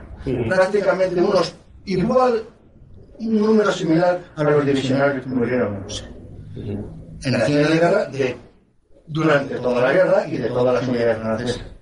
Es una proporción muy alta. Es muy alta. El número, el número de hombres que, que se calcula que fueron a la División Azul y a la escuadrilla y demás estuvo en torno a los 50.000. Sí, sí, 47.000 ¿no? Sí. Y, y el número de bajas fue el 10%. En este caso es mucho más alto, el 10%. Claro alto. Eh, Vamos a ver, de los regimientos, eh, ya he dicho que de los, eh, los regimientos 11, 12, 13, los 21, 22, 23, todos estos regimientos murió el 60% de los españoles. murió. Hubo batallones que quedaron totalmente aniquilados en la guerra. Totalmente aniquilados. Por eso digo que, que hubo bastantes bajas. bastantes bajas. Hay una cosa que a mí me, me- siempre me ha interesado, la verdad es que yo eh, esto, los otros frentes no los he estudiado, yo he estudiado eh, solamente la escuadrilla azul eh, a fondo, un poquito por encima de la división azul por algún compromiso y casi nada el tema de las patrulleras del mar Báltico. ¿no? Eh, yo tengo una cosa muy clara, o he tenido una cosa muy clara, y es que en líneas generales, eh, por ejemplo, el tema escuadrilla azul, la confianza que Kesselring o, o cualquiera de los que mandaban la Fuerza Aérea eh, Alemana, eh, no solo creían que los españoles eran unos excelentes luchadores, sino que tenían fe en ellos porque los conocían personalmente. Era una unidad relativamente pequeña, habían combatido codo con codo en, en la época de la Cóndor y, y, bueno, pues para, para cualquiera de los mandos alemanes de la Luftwaffe eh, la escuadrilla pues era una unidad como pudiera ser cualquier otra o incluso estaba hasta mejor considerada en algunos momentos. La División Azul fue una unidad que en algunos momentos estuvo muy bien considerada por algunos jefes y sin embargo otros jefes, digamos que despreciaban a, a los españoles como tal. Eh, del tema de, de, las patrulleras en el Báltico, que fueron cuatro gatos, porque por desgracia es así, eh, no eran gente que iba, como sucede en la escuadrilla, que son todos eh, tenían que coger todo camisa vieja, lo cual era, inviable imposible, porque no había suficientes, ¿no? Pero sí eran falangistas casi al 100%. Era, de todas las unidades, la eminente azul fueron las sí, sí. Porque la división tenía de todo. Sí, tenía, tenía muchos falangistas y después tenía muchas otras cosas. Y, y, y, sin embargo, por ejemplo, el tema de, la, de las patrulleras, eh, Carreros se cercioró de que no hubiese falangistas, o si había alguna meramente casual. Eh, entonces, la, la, manera de mirarlos por parte de las autoridades alemanas era muy diferente en los tres casos. Por lo que yo sé, eh, las unidades, los pilotos que combatieron en unidades de la, de la Fuerza Aérea Soviética eh, desconfiaban de ellos. Eso es lo que yo sé. Pero políticamente. Políticamente. Eh, no, como, no como combatientes. No, la prueba es que muchos terminaron en el Pero ese, ese, eso, eso, no pasó en el otro bando. El, lo cierto es que eh, mi pregunta, muy larga de exposición, pero muy sencilla que de responder. ¿Hasta qué punto confiaban los jefes eh, aliados en las unidades españolas? Al principio poco.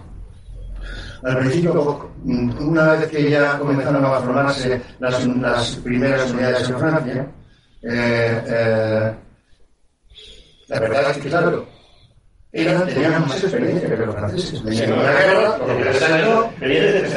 jefes empezaron a ver que cómo, cómo funcionaba en el el terreno, no en el mundo actor, sino que era el suelo y avanzar, vieron cómo funcionaban y empezaron a confiar en ellos.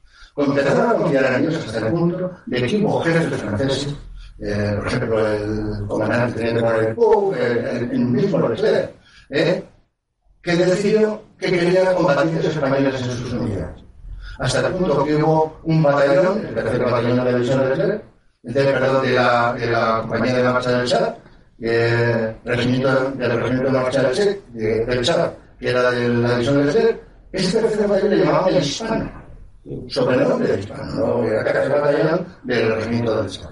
Le llamaban el sobrenombre hispano porque tenía una compañía de todos eran españoles. Otro, otro compañía donde la mitad eran españoles. Y la tercera compañía, una tercera parte eran españoles. Entonces, claro, resulta que mmm, la mitad o más de la mitad del batallón, inicialmente cuando se creó, eran españoles. Además, porque lo, lo, lo quería el jefe del batallón. El jefe del batallón llegó a ordenar al comandante de la compañía famosa, la nueve, la novena, que era la primera del tercer batallón, novena del regimiento, pues eh, llegó a ordenar a la capitana, la capitana que tuviera que paciencia con los españoles, que se adaptara a ellos, ¿eh? que eran los mejores combatientes que él había conocido. Y Dron hizo eso. Dron eh, prácticamente la compañía se hablaba sobre español, los toques de corneta eran los españoles, eh, los nombres de las tanquetas eh, que les dieron los americanos, eran todos nombres españoles, ¿eh? Brunete, eh, Guadalajara, todos los españoles, menos, menos dos o tres uno de Pingüín, porque era el sobrenombre que tenían los españoles, porque los, los franceses, la legión francesa tiene una cadencia de marcha muy, muy lenta, se parece más a, a los regulares, ¿no? Sí. Entonces, ¿qué pasó? ¿Qué pasó? Pues que los españoles era más rápido. No se adaptaban a la forma de la lectura y entonces de ahí surgió el español más como pingüino. Los españoles eh, andan a marcha como los pingüinos. Y de ahí aparece el nombre de pingüino, y de ahí se sale de pingüinos en París, el, el, el el Semioluga le llamaban pingüino.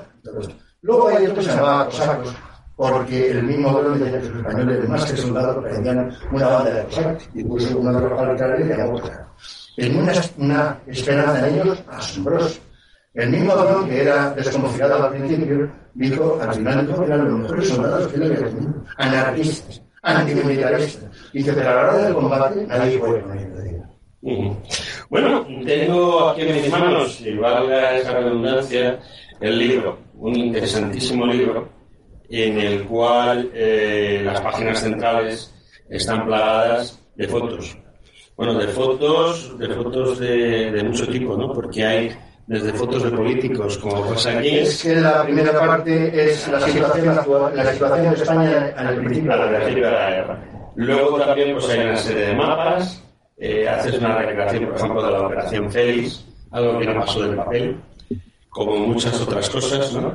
Y hay fotos, por ejemplo, em, yo, yo conozco algunas de estas fotos porque un familiar mío que era capitán del ejército del aire español, bueno, del ejército del aire de la República, de la Fuerza Aérea Republicana, como lo quiera llamar, y él me, me habló, incluso él eh, consiguió algunas de estas fotos parecidas a estas, eh, él luego estuvo lógicamente en la, en la guerra y demás. Y luego aquí hay una serie de, eh, bueno, por ejemplo, insignias, parches de brazo, eh, parches de gorra, etcétera, de las unidades. Y luego ya nos metemos en, en fotos de españoles eh, con otros uniformes, ¿no? Y tenemos aquí pues todos los uniformes horarios por haber, desde franceses a norteamericanos y por supuesto hay un, un recuerdo a- al, al ejército alemán porque es eh, quizá en el cual eh, más llama la atención porque era pues eso la, la unidad completa la división azul ¿no? y, y bueno pues la verdad es que eh, sospecho que es una lástima que el resto de las fotos de las que hemos estado hablando no estén aquí pero estoy completamente convencido que hubiese completado mucho el libro también veo en el libro por ejemplo estos listados que creo que son muy interesantes porque son listados con los cuales nos ayudan a conocer todo lo que has hecho. Eh, me llama poderosamente la atención que en estos momentos en los cuales eh, existen los delitos de opinión, algo muy curioso en una democracia, una democracia occidental como es esta, ¿no? que, en la cual no se pueden contar ciertas cosas, eh, pues, eh, hombre, entiendo que tú has sido exquisito al escribirlo y has tenido mucho cuidado y sobre todo entiendo que nuestro amigo de SND Editores eh, está haciendo un esfuerzo titánico. Sí, sí, no, te lo puedes imaginar, ya es un gran esfuerzo. En cuanto al otro, es muy fácil de escribir. Si tú a una cebolla le quitas todas las hojas in- innecesarias y dejas solo el, el núcleo de las hojas que son simplemente de función militar, has, has conseguido No te metes en política, no te metes en ideologías, no hablas bien, hablas es difícil, pero hay que conseguirlo. Yo a mí me ha costado, y además en algunas partes del libro se nota. Eh, y- pero, pero si se basa uno en la función estrictamente militar de un capítulo, de una unidad, de, de- de unos hombres, entonces se está dando unos datos verídicos y nadie puede decir absolutamente nada. Nadie.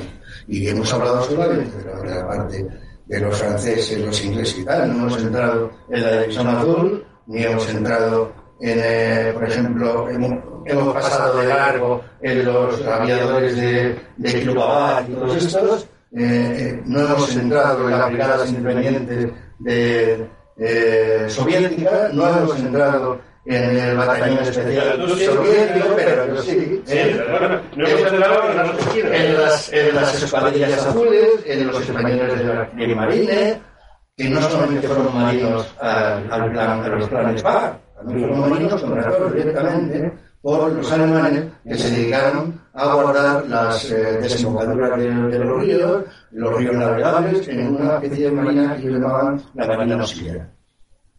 Hay mucho que tratar, hay mucho. eh, el libro está repartido prácticamente en dos partes. Hay tanto del frente occidental, ingleses, franceses, como del frente oriental, división azul, tal. Hay tanto. ¿Cuánta, gente estuvo en las fuerzas soviéticas eh, luchando con, bajo la bandera soviética? soviética sí, bajo, Stalin. Pues aproximadamente unos 900. ¿Nada más? 900 en fuerzas de tierra. En fuerza de tierra, bueno, sí, yo sé que Más luego las aviadores, igual que hubo una unidad aérea francesa y también. unos 20 en la marina. Nada más, bien. Nada más, un poquito. Porque mm, eh, casi todos los marinos de todos los barcos que estaban españoles que unir la Unión Soviética de forma ladina, como no, Franco no terminó de pagar la deuda, dijo, la deuda que estaba para mí, tener suficientemente pagada con el oro. ¿no? pues eh, como no quiso pagar la deuda, pues incautó todos los barcos que estaban allí. Entonces todos los marinos se quedaron con que no sabían hacer. Unos poquitos lo vinieron a terminar la guerra española, 39 aproximadamente, muy poco. Y el resto se quedaron allí, ¿y ¿qué hacían? Pues una cuarta parte alguna porque no querían eh, trabajar ni querían eh, alistarse los partisanos, los guerrilleros, y otra parte, pues eso, a las fábricas de Jarcó, a fabricar material de guerra, o en los guerrilleros, hubo muchísimos españoles en los guerrilleros, casi todos, eh, casi todos eran, eh, de los guerrilleros, la, la mayor parte eran eh, trabajadores de Jarcó, aviadores y marinos, casi todos. Eh, unos eh, 300 o 400 estuvieron en la brigada independiente, eh, la brigada independiente, y que pertenecía a la estaca, o sea, a la Legión. Y otros tantos a, a otra, a otro, otra brigada especial de operaciones que dependía del NNK. Entonces, del Partido Comunista. ¿Qué pasa? Pues que los mandos del Partido Comunista Español tenían celos de que los españoles, de que las unidades de la, de la brigada independiente tenían más espías que nosotros. Entonces, quisieron, inclusive llegaron a decir que trataban de traidores a los que estaban en la brigada, inclusive al general, que lo mandaba al coronel, que lo mandaba, a Sereno, de traidores porque querían fomentar la parte del ejército que pertenecía al Partido Comunista. Muchos pasaron, otros no. Eh, inclusive algunos de ellos eh, los demigraron, los enviaron, a muchos de ellos terminaron también en el Gulag, muchos, muchos combatientes terminaron en el Gulag, aviadores y marinos en el Gulag también. En el Gulag entraron combatientes, eh, entre combatientes marinos y tal, entraron aproximadamente unos 300 Son muchos, ¿eh? Unos cuatro niños de la guerra, casi todos por, por robar comida y cosas por el estilo, dos o tres mm, profesores porque mm, no, no cuadraban con la nomenclatura de- del Soviet Supremo, un médico porque eh, porque era un tío excepcional que, que no era, era comunista pero no como ellos, no le gustaba al Gulag. Y ahí terminaban todos en el Gulag. En el Gulag, ahí también fueron unos eh, 546 españoles, Mm, murieron unos 156 eh, prisioneros y unos eh, aproximadamente 56, eh, o entre 56 y 65 habían los españoles republicanos que murieron en el Gulag. Allí el que menos se tiró, algún republicano se tiró niños de la guerra, 3 o 4 meses, los mayores hasta 4 o 5 años, los que iban mayores republicanos tachados de antisoviéticos, se tiraban 12 y 13 años, igual que los divisionarios, y los divisionarios Hasta americanos, hasta después de la muerte. ¿no? y algunos años después. Años después. Yo pensé que se había hecho un poco tabla rasa cuando murió Stalin. Sí, sí, pero, pero hay que dar algunas cosas. Hay que dar algunas. Porque hubo algunos rebeldes entre los, sobre todo entre los republicanos. Sí. Hubo algunos rebeldes que, que intervinieron en un motín y al final, pues, eh, eran los que estaban, lo llevaban encausados por delitos, por delitos, eh, ¿cómo llamaban ellos? Por delitos eh, sancionables o por el estilo, ahora mismo no lo recuerdo. Y esos estuvieron uno o dos años más, y- y- igual que los divisionarios. Uno acusado de delitos de, de delitos de guerra, de crímenes de guerra, y además fue acusado de crímenes de guerra porque un compañero suyo, que era esto eh, divisionario, pero desertor, en el mismo campo de concentración, le acusaron de haber matado a un soviético que se escapó de, un- de una prisión. Entonces, como se escapaba, le dio el alto, no, no se paró, este el que un tiro de alto. Y eso, que hubo más o menos al principio, no lo consideraban delito de guerra, pero al final sí, y se tuvo que estar un, año más en, en el campo de Claro, no volvieron los seminarios. No, no, no, no volvió, volvió después. Bueno, eh, hay, yo he tenido una buena amistad con Ángel Salamanca, que me contó cosas muy interesantes. Él fue uno de los hombres que más se enfrentó con, la- con sus carceleros soviéticos. De hecho, hasta le condenaron a, a morir fusilado, su, su tercera muerte de las cuatro que... Eh, Ángel Salamanca es muy curioso, es el único hombre que ha muerto oficialmente cuatro veces, ¿no?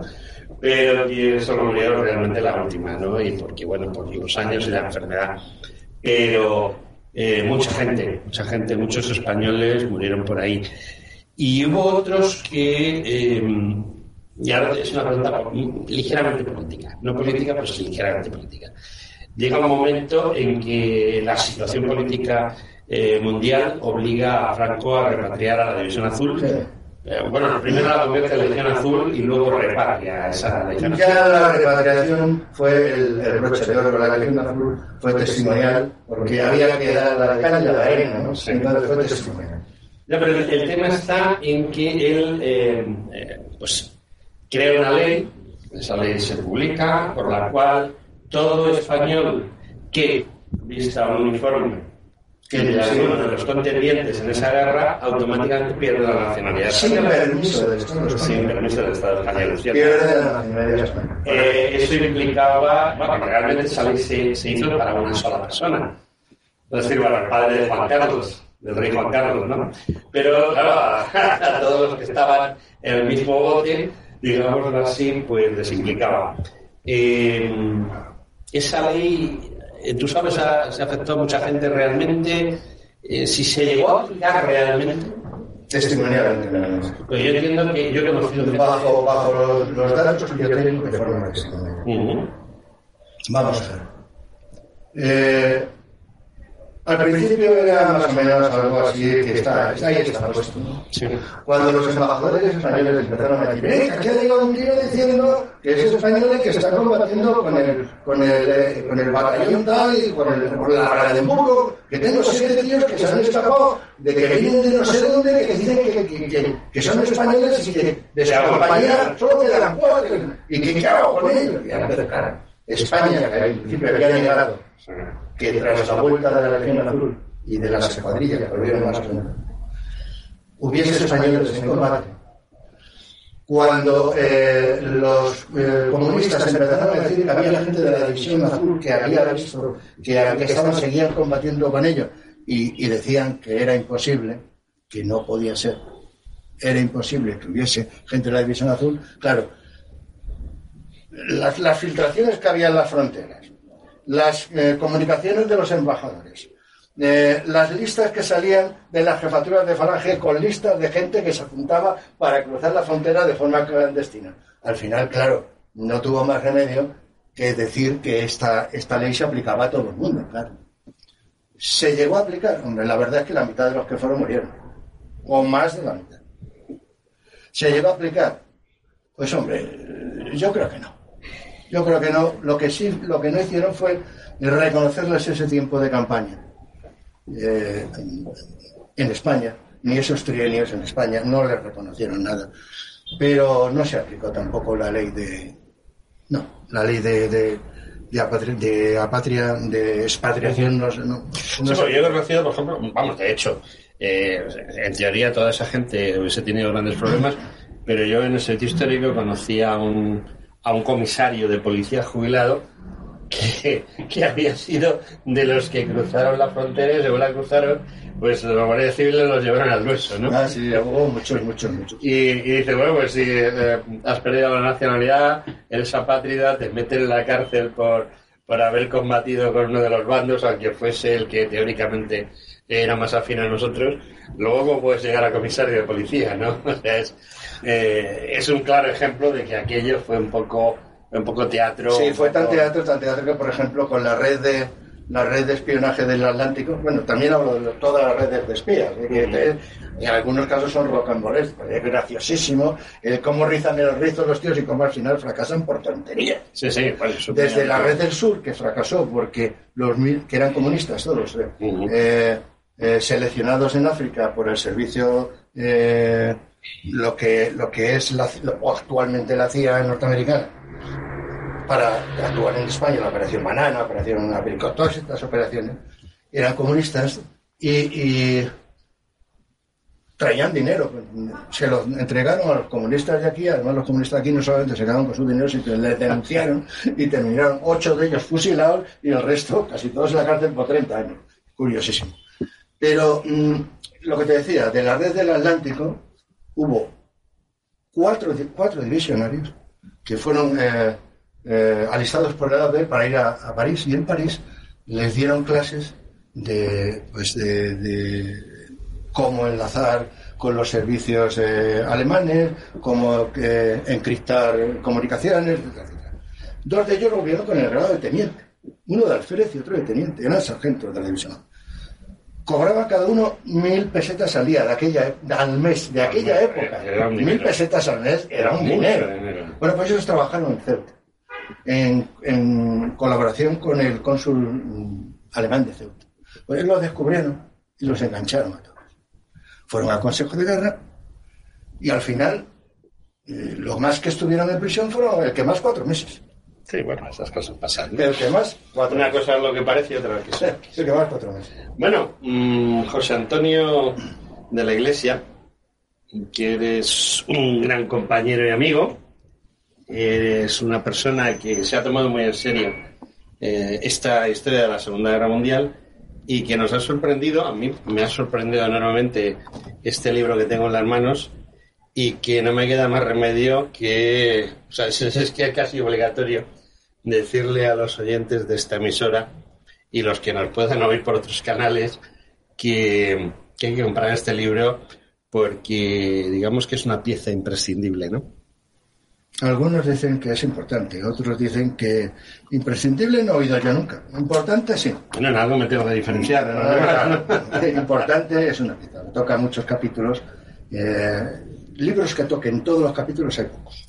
Muy bien, pues nada, SN de Editores, José Antonio de la Iglesia, Españoles en Guerra Ajena y, y el autor que está aquí a mi lado y que le despedimos. Y que salgo para, porque presento el libro en el espacio Ardeman, Ajá, dentro, sí, dentro sí. de dos horas. En un sitio, mm, bueno, en gran crecimiento. Eh, mi amigo Norberto, responsable de Ardemans, pues eh, Norberto Picó, que es un- una gran persona y que estoy completamente seguro que le va a gustar mucho el libro, si no, eh, o más adelante o a lo mejor ya lo tiene inclusive, ¿no? Si me das un bolígrafo te lo dedico en directo. Ah, pues, pues, pues muchas gracias, te voy a dar un bolígrafo. Muy bien, pues muchísimas gracias. ¿eh? Muchísimas gracias. Y bueno, pues amigos, eh, después de que me haya dedicado José Antonio eh, este libro, pues lo único que ya me queda es lo de siempre, emplazarle a que vuelva otro día, que estoy seguro que va a volver, no sé cuándo, pero volverá. Creo que es la cuarta vez que estoy aquí, ¿no? Bueno, y las que hagan falta, ¿no? Como decía aquel. Y, y seguro que nos sorprende con algún otro trabajo de los suyos, que los trabajos que hace José Antonio de la Iglesia, pues son trabajos serios y que merecen la pena.